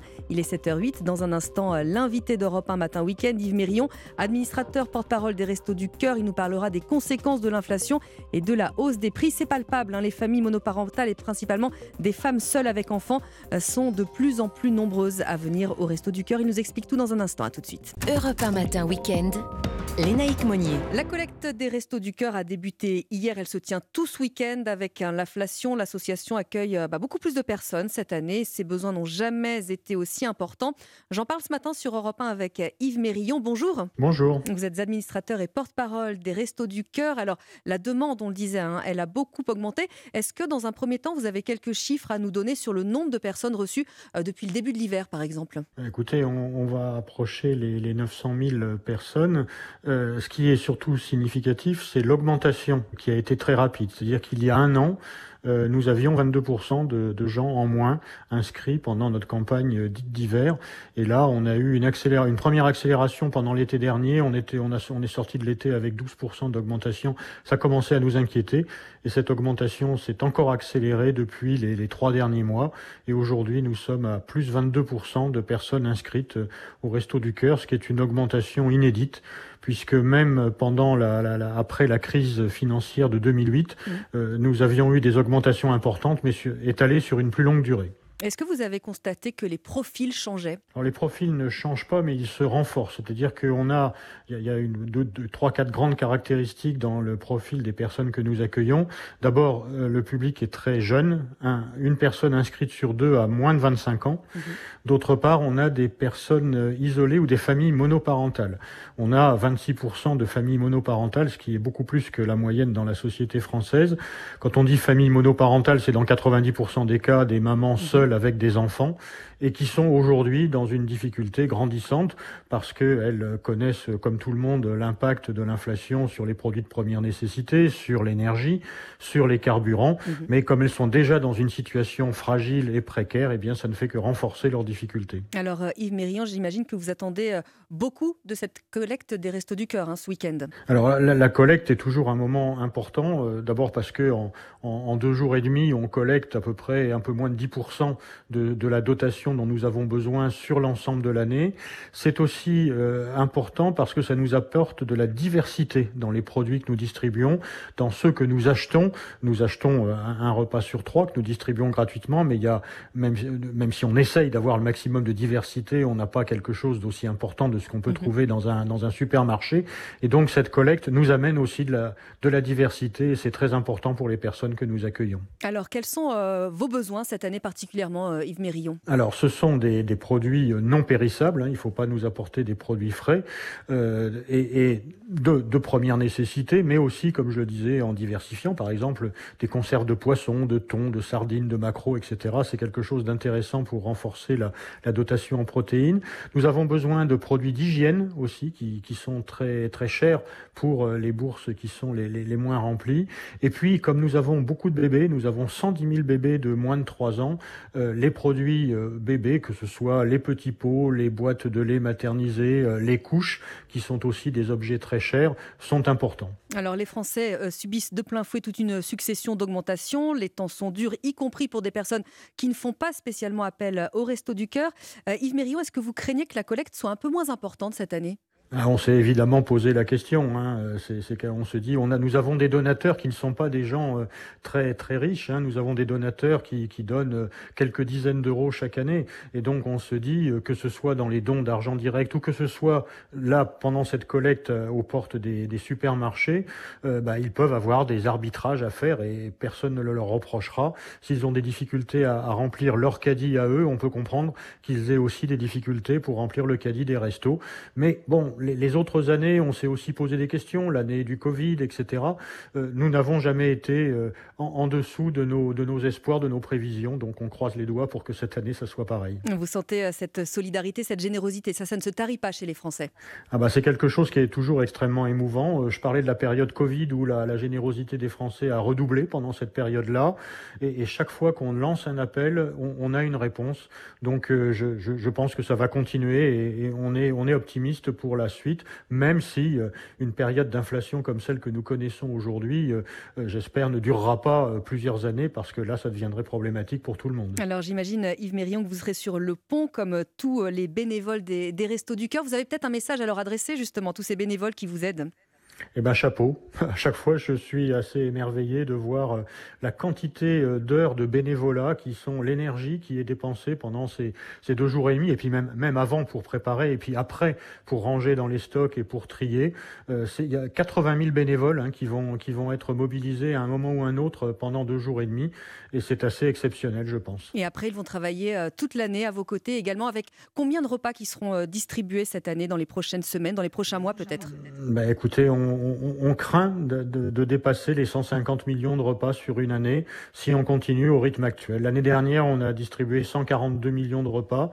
Euh, si on a une augmentation de 20%, on peut atteindre 160 voire plus euh, millions de repas. J'espère que nous n'atteindrons pas ce record. Et vous êtes au contact de personnes donc euh, en grande difficulté. Est-ce que vous trouvez que les, que les pouvoirs publics se sont suffisamment présents de leur côté également? On parle de, de chèques pour aider à l'alimentation, au carburant, etc., et au panier anti-inflation. Est-ce que pour vous, c'est suffisant ou manifestement non, puisque les, les, les, les gens viennent au resto du cœur de plus en plus?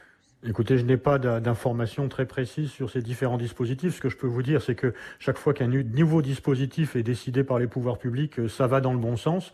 Visiblement, aujourd'hui, on est un peu en train de courir après cette inflation et, donc il va probablement falloir continuer l'effort pendant encore pas mal de temps. Merci beaucoup Yves Mérion, porte-parole, ambassadeur des Restos du Cœur. On rappelle à tous les auditeurs d'Europe 1 qu'ils peuvent évidemment participer à cette collecte jusqu'à demain. On vous souhaite euh, un bon, bon courage hein, pour euh, ce week-end qui est crucial pour les Restos du Cœur. Merci à vous. Merci, au revoir. Au revoir. Europe 1 matin week-end. Lénaïque Monnier. 7h17 sur Europe 1, l'heure du journal permanent Clotilde Dumay. Ce qui va se passer à partir du 7 est hors du commun. Les mots hier soir de Jean-Luc Mélenchon, l'insoumis appelle les étudiants à tout bloquer lors de la journée de mobilisation de mardi contre la réforme des retraites. Le ministre des Transports Clément Beaune appelle tous les Français qui le peuvent à télétravailler. Presque plus aucun espoir de retrouver vivants Leslie et Kevin dans les Deux-Sèvres. Un suspect âgé de 22 ans a été mis en examen pour assassinat. D'après le courrier de l'Ouest, son téléphone aurait borné aux mêmes endroits et au même moment qu'un premier suspect mis en examen pour enlèvement et séquestration. Un troisième homme doit être présenté aujourd'hui à un juge d'instruction. 400 millions de dollars en plus pour l'Ukraine. Nouvelle aide militaire annoncée par la Maison-Blanche alors que le chancelier allemand Olaf Scholz était en visite à Washington. Sur le front, le groupe paramilitaire russe Wagner affirme avoir pratiquement encerclé la ville de Bakhmut. Colère en Grèce après la catastrophe ferroviaire qui a fait 57 morts. Des heures ont éclaté hier soir entre la police et des manifestants qui protestent contre la compagnie ferroviaire mise en cause. Le chef de gare de Larissa a reconnu sa responsabilité. Il doit être entendu par la justice aujourd'hui. Et puis un partout hier soir entre Nice et Auxerre. La 26e journée de Ligue 1 se poursuit cet après-midi avec une rencontre entre Lens et Lille à 17h et puis le PSG qui reçoit Nantes à 21h. À suivre en direct en intégralité sur Europe 1, bien sûr. Merci Clotilde. Il est 7h19 sur Europe 1. Dans un instant, vous avez rendez-vous avec Fabrice Lafitte et sa note secrète. Ce matin, c'est Chris Rea on the Beach qui sera sur Europe 1. tout de suite. Europe 1 matin, week-end. La note secrète de Fabrice Lafitte. Bonjour Fabrice. Bonjour Lénaïque. Une note anniversaire ce matin avec Chris Rea. On lui souhaite un très bon anniversaire. Il a 72 ans aujourd'hui même. Chris Rea a dans les veines du sang italien de par son père et irlandais par sa mère. Il se met sur le tard à la musique et s'achète sa première guitare à 20 ans. En 1973, Chris Rea commence sa carrière musicale au sein du groupe Magdalene, dans lequel il remplace David Coverdale, parti rejoindre Deep Purple. C'est en 1976 qu'il se lance dans une carrière en solo. On the Beach est inspiré par l'île espagnole de Fromentara, au large d'Ibiza, dans l'archipel des Baléares, où Chris Rea embrasse pour la première fois sa future femme, Johan Leslie, durant l'été 1968. Alors, les jeunes amoureux sont d'abord allés à Ibiza, Fabrice, avant que les habitants locaux ne leur parlent de cette toute petite île où a été euh, tourné justement en 58 ce film musical américain South Pacific. Un endroit paradisiaque, les Naïcs. Sur place, il y a un seul café, près du port, où les gens attendent tranquillement un petit ferry pour faire la traversée du retour. Ce 45 tours au faux air de Dire Straits sort en 1986 et remporte un grand succès en France.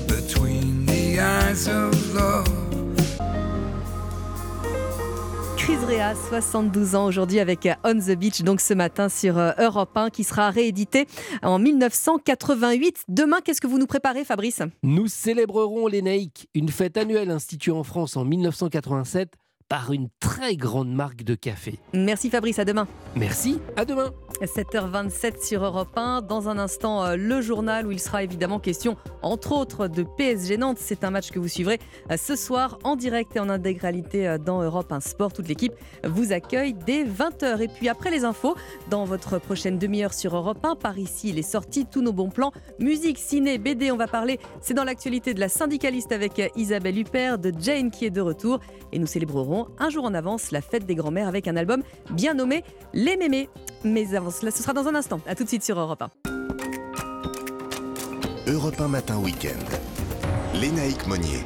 Bon courage si vous allez travailler, bon réveil si vous en êtes encore à l'heure du petit déjeuner. Il est 7h30 sur Europe 1, l'heure d'un nouveau journal. Bonjour Clément Barguin. Bonjour Lénaïque, bonjour à tous. Le mystère de la disparition de Leslie et Kevin s'éclaircit progressivement dans les Deux-Sèvres. Un deuxième homme vient d'être mis en examen pour assassinat, mais aucun corps n'a pour l'instant été retrouvé. Emmanuel Macron clôture sa tournée en Afrique centrale. Le chef de l'État se rend aujourd'hui à Kinshasa au Congo, étape délicate sur le plan diplomatique. Et puis la FNSEA, premier syndicat agricole et le syndicat des énergies renouvelables s'accordent pour le développement d'actions communes dans le secteur des énergies vertes. Nous nous sommes rendus sur une exploitation dotée d'une unité de méthanisation. Votre programme sur Europe 1 dans la prochaine demi-heure. Paris, il est sorti pour ne rien rater de l'actualité culturelle. Bienvenue chez vous, Christophe Bordet nous parlera des sociétés civiles de placement immobilier, c'est son dada. Et puis euh, juste avant le journal de 8h, le scoop de Paris Match consacré à l'amour à Manhattan de Marlène Schiappa. Mais avant cela, la tendance météo, Valérie Darmand. Eh bien, un temps calme sur la Corse, un ciel partagé entre gris et soleil partout ailleurs, moins de luminosité sur un petit tiers nord. Et météo complète après le journal. Europe 1. Dans les Deux-Sèvres, il n'y a donc plus vraiment d'espoir de retrouver Leslie et Kevin vivants. Trois mois après euh, la disparition du jeune couple, un deuxième suspect a été mis en examen pour assassinat, mais également pour enlèvement et séquestration et modification de l'état des lieux d'un crime pour faire obstacle à la manifestation de la vérité. On s'approche donc du dénouement de l'affaire Charles Guyard, même si des zones d'ombre persistent encore. C'est un cri du cœur, celui de Guy Trompa, le père de Kevin, qui dans une série de vidéos publiées sur les réseaux sociaux jeudi et retirées depuis, s'insurgeait sur le fait que Nathan Badji aurait déclaré aux enquêteurs ne pas connaître son fils Kevin. Alors c'est un gros menteur, il a passé tout le mois de juillet en vacances avec Kevin. Ça fait deux ans de suite qu'ils passent un mois ensemble. Et lui, le Badji, là, il vient de dire aux enquêteurs qu'il connaissait pas Kevin. Donc il cache quelque chose, il est au courant de tout. Le père de Kevin ne s'était visiblement pas trompé, hein, puisque c'est à l'issue de la présentation de Nathan Badji devant le juge d'instruction que le double assassinat a été confirmé. C'est pour ce chef d'accusation notamment qu'il a été mis en examen hier soir et placé en détention provisoire. Reste maintenant à savoir quand, où et pourquoi le couple a été tué et surtout où sont les corps. Les réponses viendront peut-être des deux autres personnes également dans le collimateur de la justice. Tom, 22 ans, chez qui Leslie et Kevin logés à Prague le soir de leur disparition et lui aussi écroué pour enlèvement et séquestration. Quant au troisième individu, il doit être présenté au magistrat instructeur cet après-midi. À ce stade, toutes les hypothèses restent ouvertes mais la piste d'un différents sur fond de trafic de drogue revient avec insistance dans le dossier. Les précisions du correspondant d'Europe 1, Charles Guyard. Après une visite éclair hier à Brazzaville, Emmanuel Macron a franchi le fleuve Congo dans la soirée. Pour arriver à Kinshasa, la capitale de la République démocratique du Congo, le chef de l'État va, va y rencontrer aujourd'hui son homologue congolais, Félix Tshisekedi. Dernière étape de sa tournée en Afrique centrale et sans doute Arthur Delaborde la plus sensible sur le plan diplomatique. Oui, cette visite du président français intervient dans un contexte régional explosif. Voilà plus d'un an que la République démocratique du Congo et le Rwanda sont en conflit. Kinshasa accuse Kigali de soutenir le groupe armé du M23 qui a conquis de nombreuses localités dans l'est de la République démocratique du Congo. Les combats entre l'armée congolaise et le mouvement rebelle ont redoublé d'intensité ces dernières semaines. Des combats qualifiés de régression inacceptable par Emmanuel Macron qui insiste sur la nécessité d'une réponse collective, sous-entendue régionale. Et si Paris reconnaît officiellement le soutien de Kigali au M23. Aucune rupture dans les relations diplomatiques franco-rwandaises ne semble à l'ordre du jour. Le dossier sera bien entendu au cœur des discussions aujourd'hui entre le président français et son homologue congolais Félix Tshisekedi qui espère à minima une condamnation ferme. Pour le moment, dans le plus grand pays francophone, une partie de la population accuse Emmanuel Macron de soutenir le Rwanda. Des manifestations contre sa venue ont d'ailleurs eu lieu ces derniers jours. Les précisions d'Arthur Delaborde du service politique d'Europe. L'actualité politique justement et la mobilisation contre la réforme des retraites qui se prépare avant une nouvelle semaine cruciale. Les syndicats appellent à bloquer le pays mardi. Les renseignements territoriaux attendent entre 1,1 et 1,4 millions de manifestants dans toute la France, dont 60 000 à 90 000 participants à Paris. Transport, école, industrie, journée de galère en perspective. De nombreuses perturbations sont à prévoir. Le gouvernement appelle tous ceux qui le peuvent à télétravailler. 7h34 sur Europe 1, la FNSEA et le syndicat des énergies renouvelables ont signé hier un protocole d'accord au Salon de l'agriculture euh, pour favoriser l'utilisation d'énergies renouvelables en agriculture. Car les bénéfices sont nombreux pour les agriculteurs. Parmi euh, ces énergies, l'agrophotovoltaïsme ou la méthanisation qui se développe de plus en plus. Nina Droff s'est rendue euh, chez un agriculteur en Seine-et-Marne qui ne regrette pas son choix d'avoir installé une unité de méthanisation il y a 10 ans. Reportage. Dans l'étable au pied des 150 vaches, de la paille et surtout du fumier, c'est ici que commence tout le processus de la méthanisation, nous explique Maurice Cac. Ce fumier, plutôt que de rester en bout de champ euh, pendant plusieurs semaines ou plusieurs mois et de générer des gaz à effet de serre, il peut être récupéré et euh, intégré directement dans le méthaniseur. Une fois ramassés, les excréments ainsi que tous les autres biodéchets de la ferme sont stockés dans les deux grandes cuves vertes du méthaniseur. On va donc incorporer de la matière organique dans cette cuve, chauffer le tout à autour de 38-40 degrés. Ce procédé génère du biogaz. Avec sa production, la ferme d'Arcy alimente six communes en biogaz, mais il peut aussi être utilisé directement au sein de l'exploitation. On pourrait très bien utiliser ce gaz en tant que carburant pour nos véhicules, pour faire fonctionner une chaudière et alimenter des besoins en chaleur. Un pari gagnant pour l'agriculteur, surtout quand il y a des coups durs. Une activité qui rapporte des revenus significatifs pour l'exploitation et qui nous a permis de passer les quelques années de crise qu'on a pu connaître. En France, plus de 500 unités de méthanisation agricole ont vu le jour ces dix dernières années. Le reportage de Nina Drov du service Société d'Europe 1 et qui d'ailleurs on souhaite un joyeux anniversaire. Ah, c'est son anniversaire. Ouais. Joyeux anniversaire à elle. On va terminer avec euh, du football. Clément, en Ligue 1, Nice et Auxerre se sont séparés sur un match nul. La suite de cette 26e journée avec Lens-Lille à 17h et le PSG qui reçoit Nantes à 21h. Et rappelez-vous, en septembre dernier, l'entraîneur du PSG, Christophe Galtier, ironisait après les polémiques d'un trajet Paris-Nantes en avion, déclarant que les prochains déplacements du club se feraient en char à voile. Et bien, six mois plus tard, l'entraîneur nantais Antoine Koubouaré fait un subtil pied de nez au Paris Saint-Germain, affirmant que les Canaries rejoindront la capitale en train et la quitteront en car. Ça m'énerve toujours quand les mecs viennent me parler d'écologie. Chez moi, je suis concerné. Moi, je viens de Nouvelle-Calédonie dans le Pacifique. Depuis un moment, on parle de réchauffement climatique, on parle de montée des eaux. Il y a plein d'îles chez moi. Nous, on est concernés. Et quand on peut, là, moi, j'ai toujours fait ça. Quand j'étais à Dijon, ben, à Paris, quand j'étais entraîneur du PSG, on s'est déplacé à Lyon, on est parti en, train. Je le faisais avant, moi, déjà dans les clubs où j'étais. Mais c'est vrai que quand tu joues tous les trois jours, tu peux pas. Là, on n'a pas de match de Coupe d'Europe. On a deux jours de repos. ben, on part en train, puis après, on reviendra en bus. Tout, va bien. 3h30 de bus, ça n'a jamais tué les gens, ça. hein. Voilà, l'entraîneur nantais au micro européen de Lionel Rousseau. Et ce PSG Nantes, il sera à suivre évidemment en direct et en intégralité sur Europe 1 ce soir. 7h37 sur Europe 1. Valérie Darmon, les températures ne, ne bougent pas, hein, ça stagne? Oui, effectivement, les gelées sont fréquentes sur la moitié nord jusqu'au massif central avec des températures minimales entre moins 6 et 1 degré. Près de la Manche et sur le reste de la moitié sud, entre moins 1 et 4 degrés et jusqu'à 10 sur le littoral méditerranéen. Maximale comprise entre 6 et 11 en général, 12 à 17 sur le pourtour méditerranéen et jusqu'à 19 dans le Var. Sous un ciel très ensoleillé depuis les Pyrénées, sur tout l'arc méditerranéen jusqu'aux Alpes-Maritimes, avec un soleil qui brille très généreusement euh, dès son lever, c'était à 7h03 jusqu'à ce soir 18h23, heure de son coucher, tandis qu'au nord c'est plus nuageux et de plus en plus nuageux en allant vers la frontière belge ou encore les frontières allemandes. Et Antoine nous dit qu'il fait moins 1 à Angers. Effectivement, il fait pas chaud. Merci beaucoup Valérie. On vous retrouve à 8h. Vous restez avec nous. Dans un instant, Paris Style est sorti. Stéphanie Loire, Laurie Choleva et Sébastien Bordenave, toute la petite bande qui vient nous parler d'Isabelle Huppert, qui est la syndicaliste assez d'actualité. Jane qui est de retour et vous l'entendrez, on fait les mémés avec un album BD très drôle. A tout de suite sur Europe 1. Réveillez-vous. Informez-vous. Avec Lénaïque Monnier sur Europe 1. Et avec Paris s'il est sorti, évidemment, comme euh, tous les samedis matins, Laurie Choleva, Sébastien Bordenave, Stéphanie Loire. Bonjour à tous. Bonjour. On va surfer sur euh, l'actualité sociale du moment avec vous, euh, Laurie, puisque Isabelle Huppert est de retour au cœur d'une affaire d'État. Exactement, dans la syndicaliste de Jean-Paul Salomé, qui est sortie euh, mercredi dernier et qui revient sur cette histoire vraie, celle de Maureen Kearney, une employée CFDT chez Areva, devenue lanceuse d'alerte, qui a tenté euh, de révéler un énorme scandale grâce à des documents confidentiels, un accord qui était en train d'être signé avec la Chine. Maureen Kearney s'est fait agresser chez elle, c'est quoi cette histoire? Vous avez des ennemis Depuis un an, je travaille sur un dossier sensible chez Areva. Il négocie avec des Chinois dans le dos du gouvernement. Vous avez des preuves? Madame Kearney, à part vos empreintes et celles de vos proches, on n'a rien trouvé. Mais j'étais violée Vous pensez qu'elle pourrait avoir tout inventé? Il est dangereux ce type. Vous croyez que je vais me laisser intimider par une petite syndicaliste de rien du tout? Je vais vous réduire en miettes. C'est un thriller passionnant qui met en lumière ce parcours de combattante d'abord menacée. Maureen Kearney fut retrouvée donc chez elle, ligotée à une chaise, violée. Mais le pire, c'est ce qui a suivi. Victime au départ, Maureen ensuite n'a pas été crue et elle est passée au statut d'accusée pour être finalement innocentée ensuite en appel. Mais ses agresseurs jamais identifiés. L'interprétation d'Isabelle Huppert est absolument magistrale Ouais. puisqu'elle joue sur cette ambiguïté, ce personnage qui interpelle car elle n'a pas vraiment l'attitude d'une bonne victime.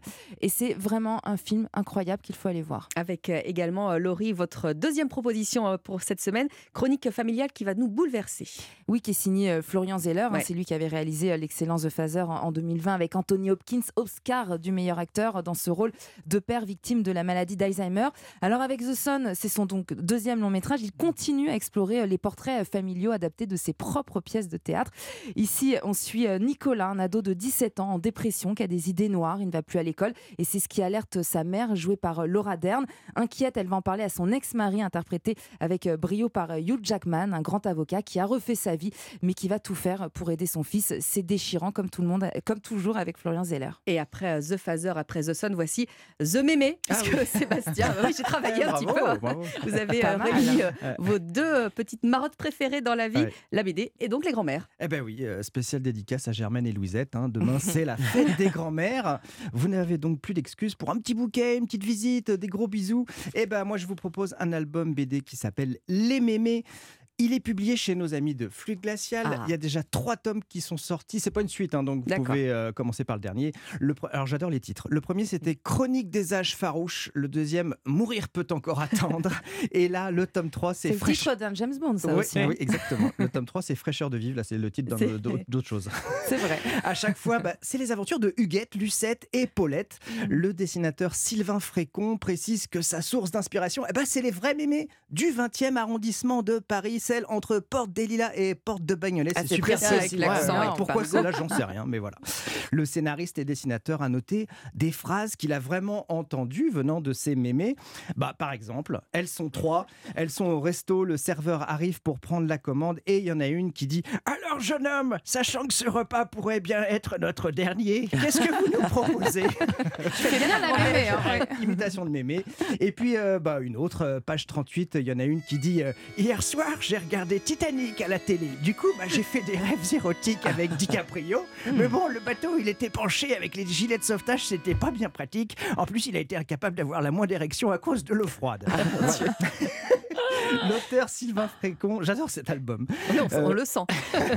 L'auteur Sylvain Frécon, eh ben, il les aime, ces mémés, et surtout, il aime leur humour parce que, bah, à, leur, euh, à leur âge, elles ont tout vu, tout vécu, elles s'en foutent. Ça donne une BD sans chichi au graphisme entraînant, expressif et joyeux, et puis surtout, bah, ça, ra- ça réconcilie avec euh, ce qui nous attend tous. Hein. C'est pas du luxe. C'est pas du luxe, c'est vrai ça arrive, ça approche. voilà. Les mémés Sylvain Frécon, c'est chez Fluide Glacial. Alors, elle est Ah beaucoup plus jeune, Stéphanie Loire. Mais nous sommes notre- tous des des mémés. Futurs Mais on l'espère en tout cas. oui, oui. On va parler avec vous, euh, Stéphanie, du retour d'une bah, d'une jeune chanteuse, encore qu'elle est là depuis quelques années, c'est Jen. C'est j'adore. l'une des artistes les plus Mm. prometteuses Ah de oui. sa génération. C'est une Toulousaine, Jane.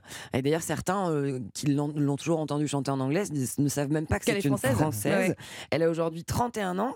Elle a connu un vrai tourbillon médiatique avec euh, ses deux premiers disques, Zanaka en 2015, Soldier en 2018. Au total, au total 1,2 million d'albums écoulés à travers le monde et des tubes comme celui-ci.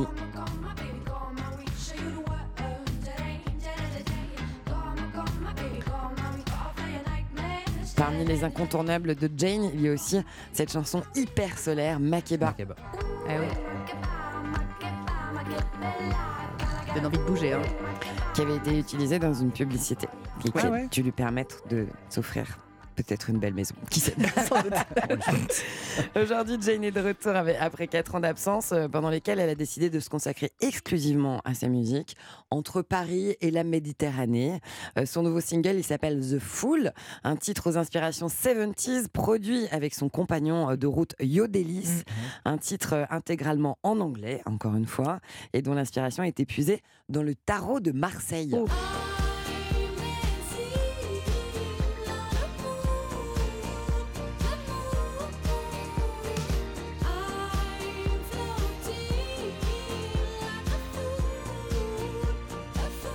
C'est le premier extrait de son album à apparaître dans les prochaines semaines. On n'a pas encore de date, mais je vous tiendrai au courant. Et est-ce qu'on la verra sur scène? Oui, euh, elle sera dans les festivals cet Ah, été. cool. Jane, notamment à Solid Days, au festival Beauregard, aux Vieilles Charrues aussi. Et puis il va y avoir une tournée des Zéniths qui va démarrer le 20 octobre à Amiens, dans la Somme. Et c'est pas très loin, on pourra donc y aller tous ensemble. Un petit coup de cœur à nous faire découvrir, Stéphanie. Une auteure, compositrice, interprète, elle aussi, son terrain de jeu, c'est l'électropop. Elle s'appelle Alice et moi. Vous connaissez ou pas? Hein Non, pas du tout. Eh ben, je suis Que moi. contente de vous faire découvrir. oui, Elle a boulot, hein. Publié, très bonne vanne. Elle a publié son premier album en 2021 après un concert parisien La Cigale qui était complet. Elle vient de publier un nouveau single qui annonce un nouvel album. Premier extrait euh, inspiré de l'univers de la série Stranger Things. Ah. Si tout soit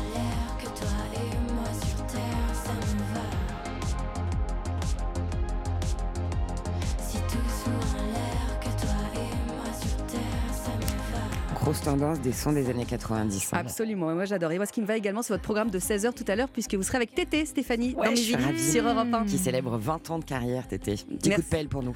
Merci à tous les trois, on en a marre du coup de pelle. Europe 1 matin week-end. Lénaïque Monnier. 7h48, bon réveil sur Europe 1. Il est l'heure du journal permanent, Clément Bargain. Semaine cruciale pour les opposants à la réforme des retraites. Les syndicats appellent à bloquer le pays mardi, jour de la prochaine mobilisation. Les renseignements territoriaux attendent jusqu'à 1 400 000 manifestants dans toute la France. Le gouvernement appelle tous ceux qui le peuvent à télé- té- télétravailler. Clap de fin pour l'usine Buitoni de Caudry dans le Nord. Le groupe Nestlé décide de suspendre l'activité de ses installations qui avait été au cœur d'une affaire d'intoxication grave à la bactérie Escherichia coli.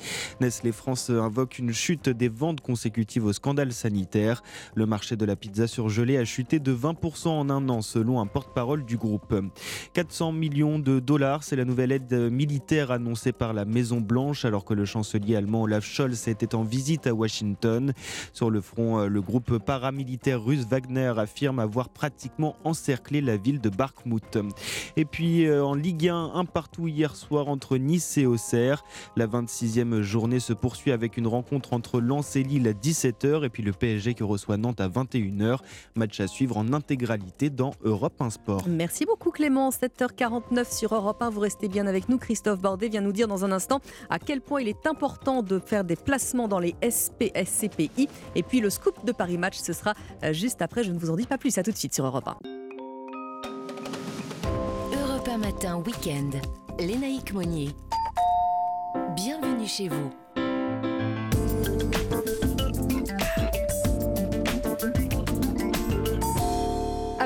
Allez, euh, feuilleter Paris Match, c'est le week-end. On va se poser un petit peu sur Europe 1 et on réfléchit. On prend son temps pour bien investir et bien se loger.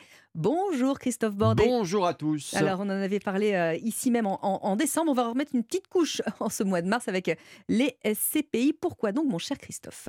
Que j'aime, j'aime, j'aime l'argent chaque fois que Bah oui. vois, je suis Alors Ginette Garcin qui aimait sans doute euh, l'argent, Faut euh, croire. comme tout le monde, hein, j'ai envie de dire.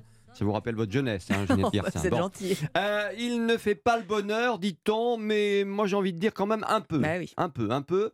Petite piqûre de rappel ce matin, effectivement, parce que les SCPI, c'est le placement qui cartonne Hmm. véritablement en ce moment. 10 milliards d'euros collectés en 2022, un record. 2023 s'annonce sous les meilleurs auspices, les sociétés civiles de placement immobilier. Vous devenez copropriétaire sans les inconvénients, mais avec tous les avantages. Pas besoin de vous déplacer, d'aller voir si le chauffage de votre locataire Mm. fonctionne dans son bureau ou pas. Pas besoin d'aller chercher les loyers. Ils tombent directement dans votre escarcelle. Alors, pour bien comprendre, Jean-Marie Souclier, président de Sogénial Immobilier, est là. Et tiens, on va lui poser une question. À partir de combien on peut investir? Voilà une bonne question. Ça commence à, euh, euh, par exemple, chez nous à 2000 euros et c'est un montant assez, euh, assez commun dans beaucoup de sociétés de gestion. Ils investissent cet argent dans une société civile de placement immobilier. Nous, avec cet argent de société de gestion, on va acheter un patrimoine immobilier, de l'immobilier d'entreprise, et notamment beaucoup de commerces, beaucoup de bureaux, beaucoup de locaux d'activité, beaucoup d'entrepôts. Et puis donc, on leur loue ces actifs, on va percevoir des loyers. Et nous, après, on va redistribuer ces loyers avec une, en ayant payé toutes les charges et mis un petit peu d'argent de côté. On va redistribuer ces loyers aux porteurs de parts de façon trimestrielle. Alors, on va voir si j'ai tout bien compris, Oui, on Christophe. On, perçoit un montant financier, Ouais. un loyer en tant que copropriétaire, en fonction du nombre de parts qu'on a, qu'on a acheté. Bah, vous avez tout Eh, compris, c'est formidable. Alors après, il faut bien choisir euh, évidemment la SCPI. Il y en a beaucoup, mais les banques et les sociétés de gestion immobilière peuvent vous aider bien évidemment. Prenez, tiens, allez, la SCPI Cœur de Région, c'est son nom. Vous investissez dans de l'immobilier d'entreprise à Bordeaux, à Tours, à Limoges, et ça marche. Rendement de plus de 6% en Oui. 2022, c'est le double du livret A. Il n'y a pas photo, les amis? On a acheté des locaux, euh, par exemple en région, le- de vente de matériel agricole dans des régions agricoles, un besoin très important. On va retrouver du, commerce, par exemple, euh, sur de l'alimentaire. On va retrouver du commerce sur des, des choses qui vont, qui vont plaire aux gens, sur de la beauté également, par exemple avec un, un Sephora. Alors les jeunes, les retraités, tout le monde s'est mis à euh, jouer non pas au casino mais Non, à la. SCPI, hein, pour ne rien vous cacher, il faut le dire. Les revenus générés par les SCPI, eh bien ce sont des loyers, donc vous êtes taxé à hauteur de 17,2%. Les impôts se servent, c'est la vie. Et merci beaucoup, Christophe. À demain. Vous restez bien avec nous. On a un scoop à vous donner dans Non. 5 secondes avec Paris Match. Si, si. C'était Bienvenue chez vous avec le réseau Guy Hockey. Pour votre projet immobilier, bénéficiez de l'accompagnement personnalisé et des services exclusifs Guy Hockey. Rendez-vous en agence et sur guy-hockey.com. La une de Paris Match, comme tous les samedis avant le journal de 8h. Bonjour Patrick Mahé. Bonjour Lénaric. Directeur général de la rédaction euh, de Paris Match. Et je viens de l'annoncer il y a quelques secondes à Christophe Bordet. Vous arrivez avec un scoop dans votre musette. Ah, puis un scoop qui va plaire à tous les, tous les amoureux de la vie. et tous Ah, les amoureux de l'amour. Et de l'amour, évidemment. Euh, Vous savez que dans la vie, il y a des parcours qui peuvent être chahutés, évidemment. Bah, Mhm. là, c'est la- c'est le cas, puisque nous révélons que Marlène Schiappa vit euh, une romance tout à fait inattendue qu'on peut vraiment appeler littéralement un coup de foudre. Un coup, de foudre, à Manhattan. Alors racontez-nous Eh Paris ben, Match. Ça s'est passé le 13 décembre Ouais, dernier, pour tout neuf. remonter à la source, lorsqu'elle est en délégation là-bas à l'ONU, parce qu'elle présente, euh, en tant que secrétaire d'État à l'économie sociale et Mhm. solidaire de la vie, euh, un certain nombre de programmes euh, à l'ONU. Et puis dans l'équipe, dans la délégation française, ben, il y a un garçon, il y a un homme qui s'appelle Mathias, Mathias Savignac, et qui Mhm. n'est autre que le président de la Mutuelle Générale de l'Éducation nationale. Et alors, allez savoir, la voix de rocaille déjà qui, qui l'interpelle, euh, l'allure athlétique sans doute, euh, elle repère ses tatouages qui dépassent les poignets de chemise, etc. etc. Et donc, euh, euh, passe il, se passe, il se passe quelque chose. Et il se passe quelque chose qui va être suivi de la manière suivante, c'est que il faut être amateur des réseaux sociaux pour comprendre, mais euh, ben, il y a des tweets, il y a des WhatsApp, comme on dit On se maintenant. suit, on se, On se suit. on se cherche. On se cherche. Et alors que, bon, euh, d'habitude, on ne déroge pas justement en remerciant directement, euh, en remerciant indirectement euh, le ministre, ben là, lui, Mathias, il va déroger aux habitudes en remerciant par un message personnel. Oui. Ils travaillent ensemble quand même, hein, ça pose euh, question. ils travaillent ensemble. Alors, Mm. ça pose bien entendu des problèmes, ça pose, il y a des conséquences par rapport au conflit d'intérêts. Évidemment. Évidemment. Et euh, ben, en, en politique avérée, responsable, évidemment, euh, Marine Schiappa préviendra d'abord le président de la République. Et tout le récit est à lire dans Paris Match et les photos évidemment sont à découvrir. Ça va avec le scoop. Merci Patrick Mahé. Merci beaucoup, le Nike. À 7h58 sur Europe 1, vous restez bien avec nous. Le journal de 8h arrive dans deux toutes petites minutes et le dossier euh, que nous lui consacrons est aujourd'hui euh, celui du, des CDI euh, des seniors. Explication dans un instant. À tout de suite sur Europe 1. Europe 1.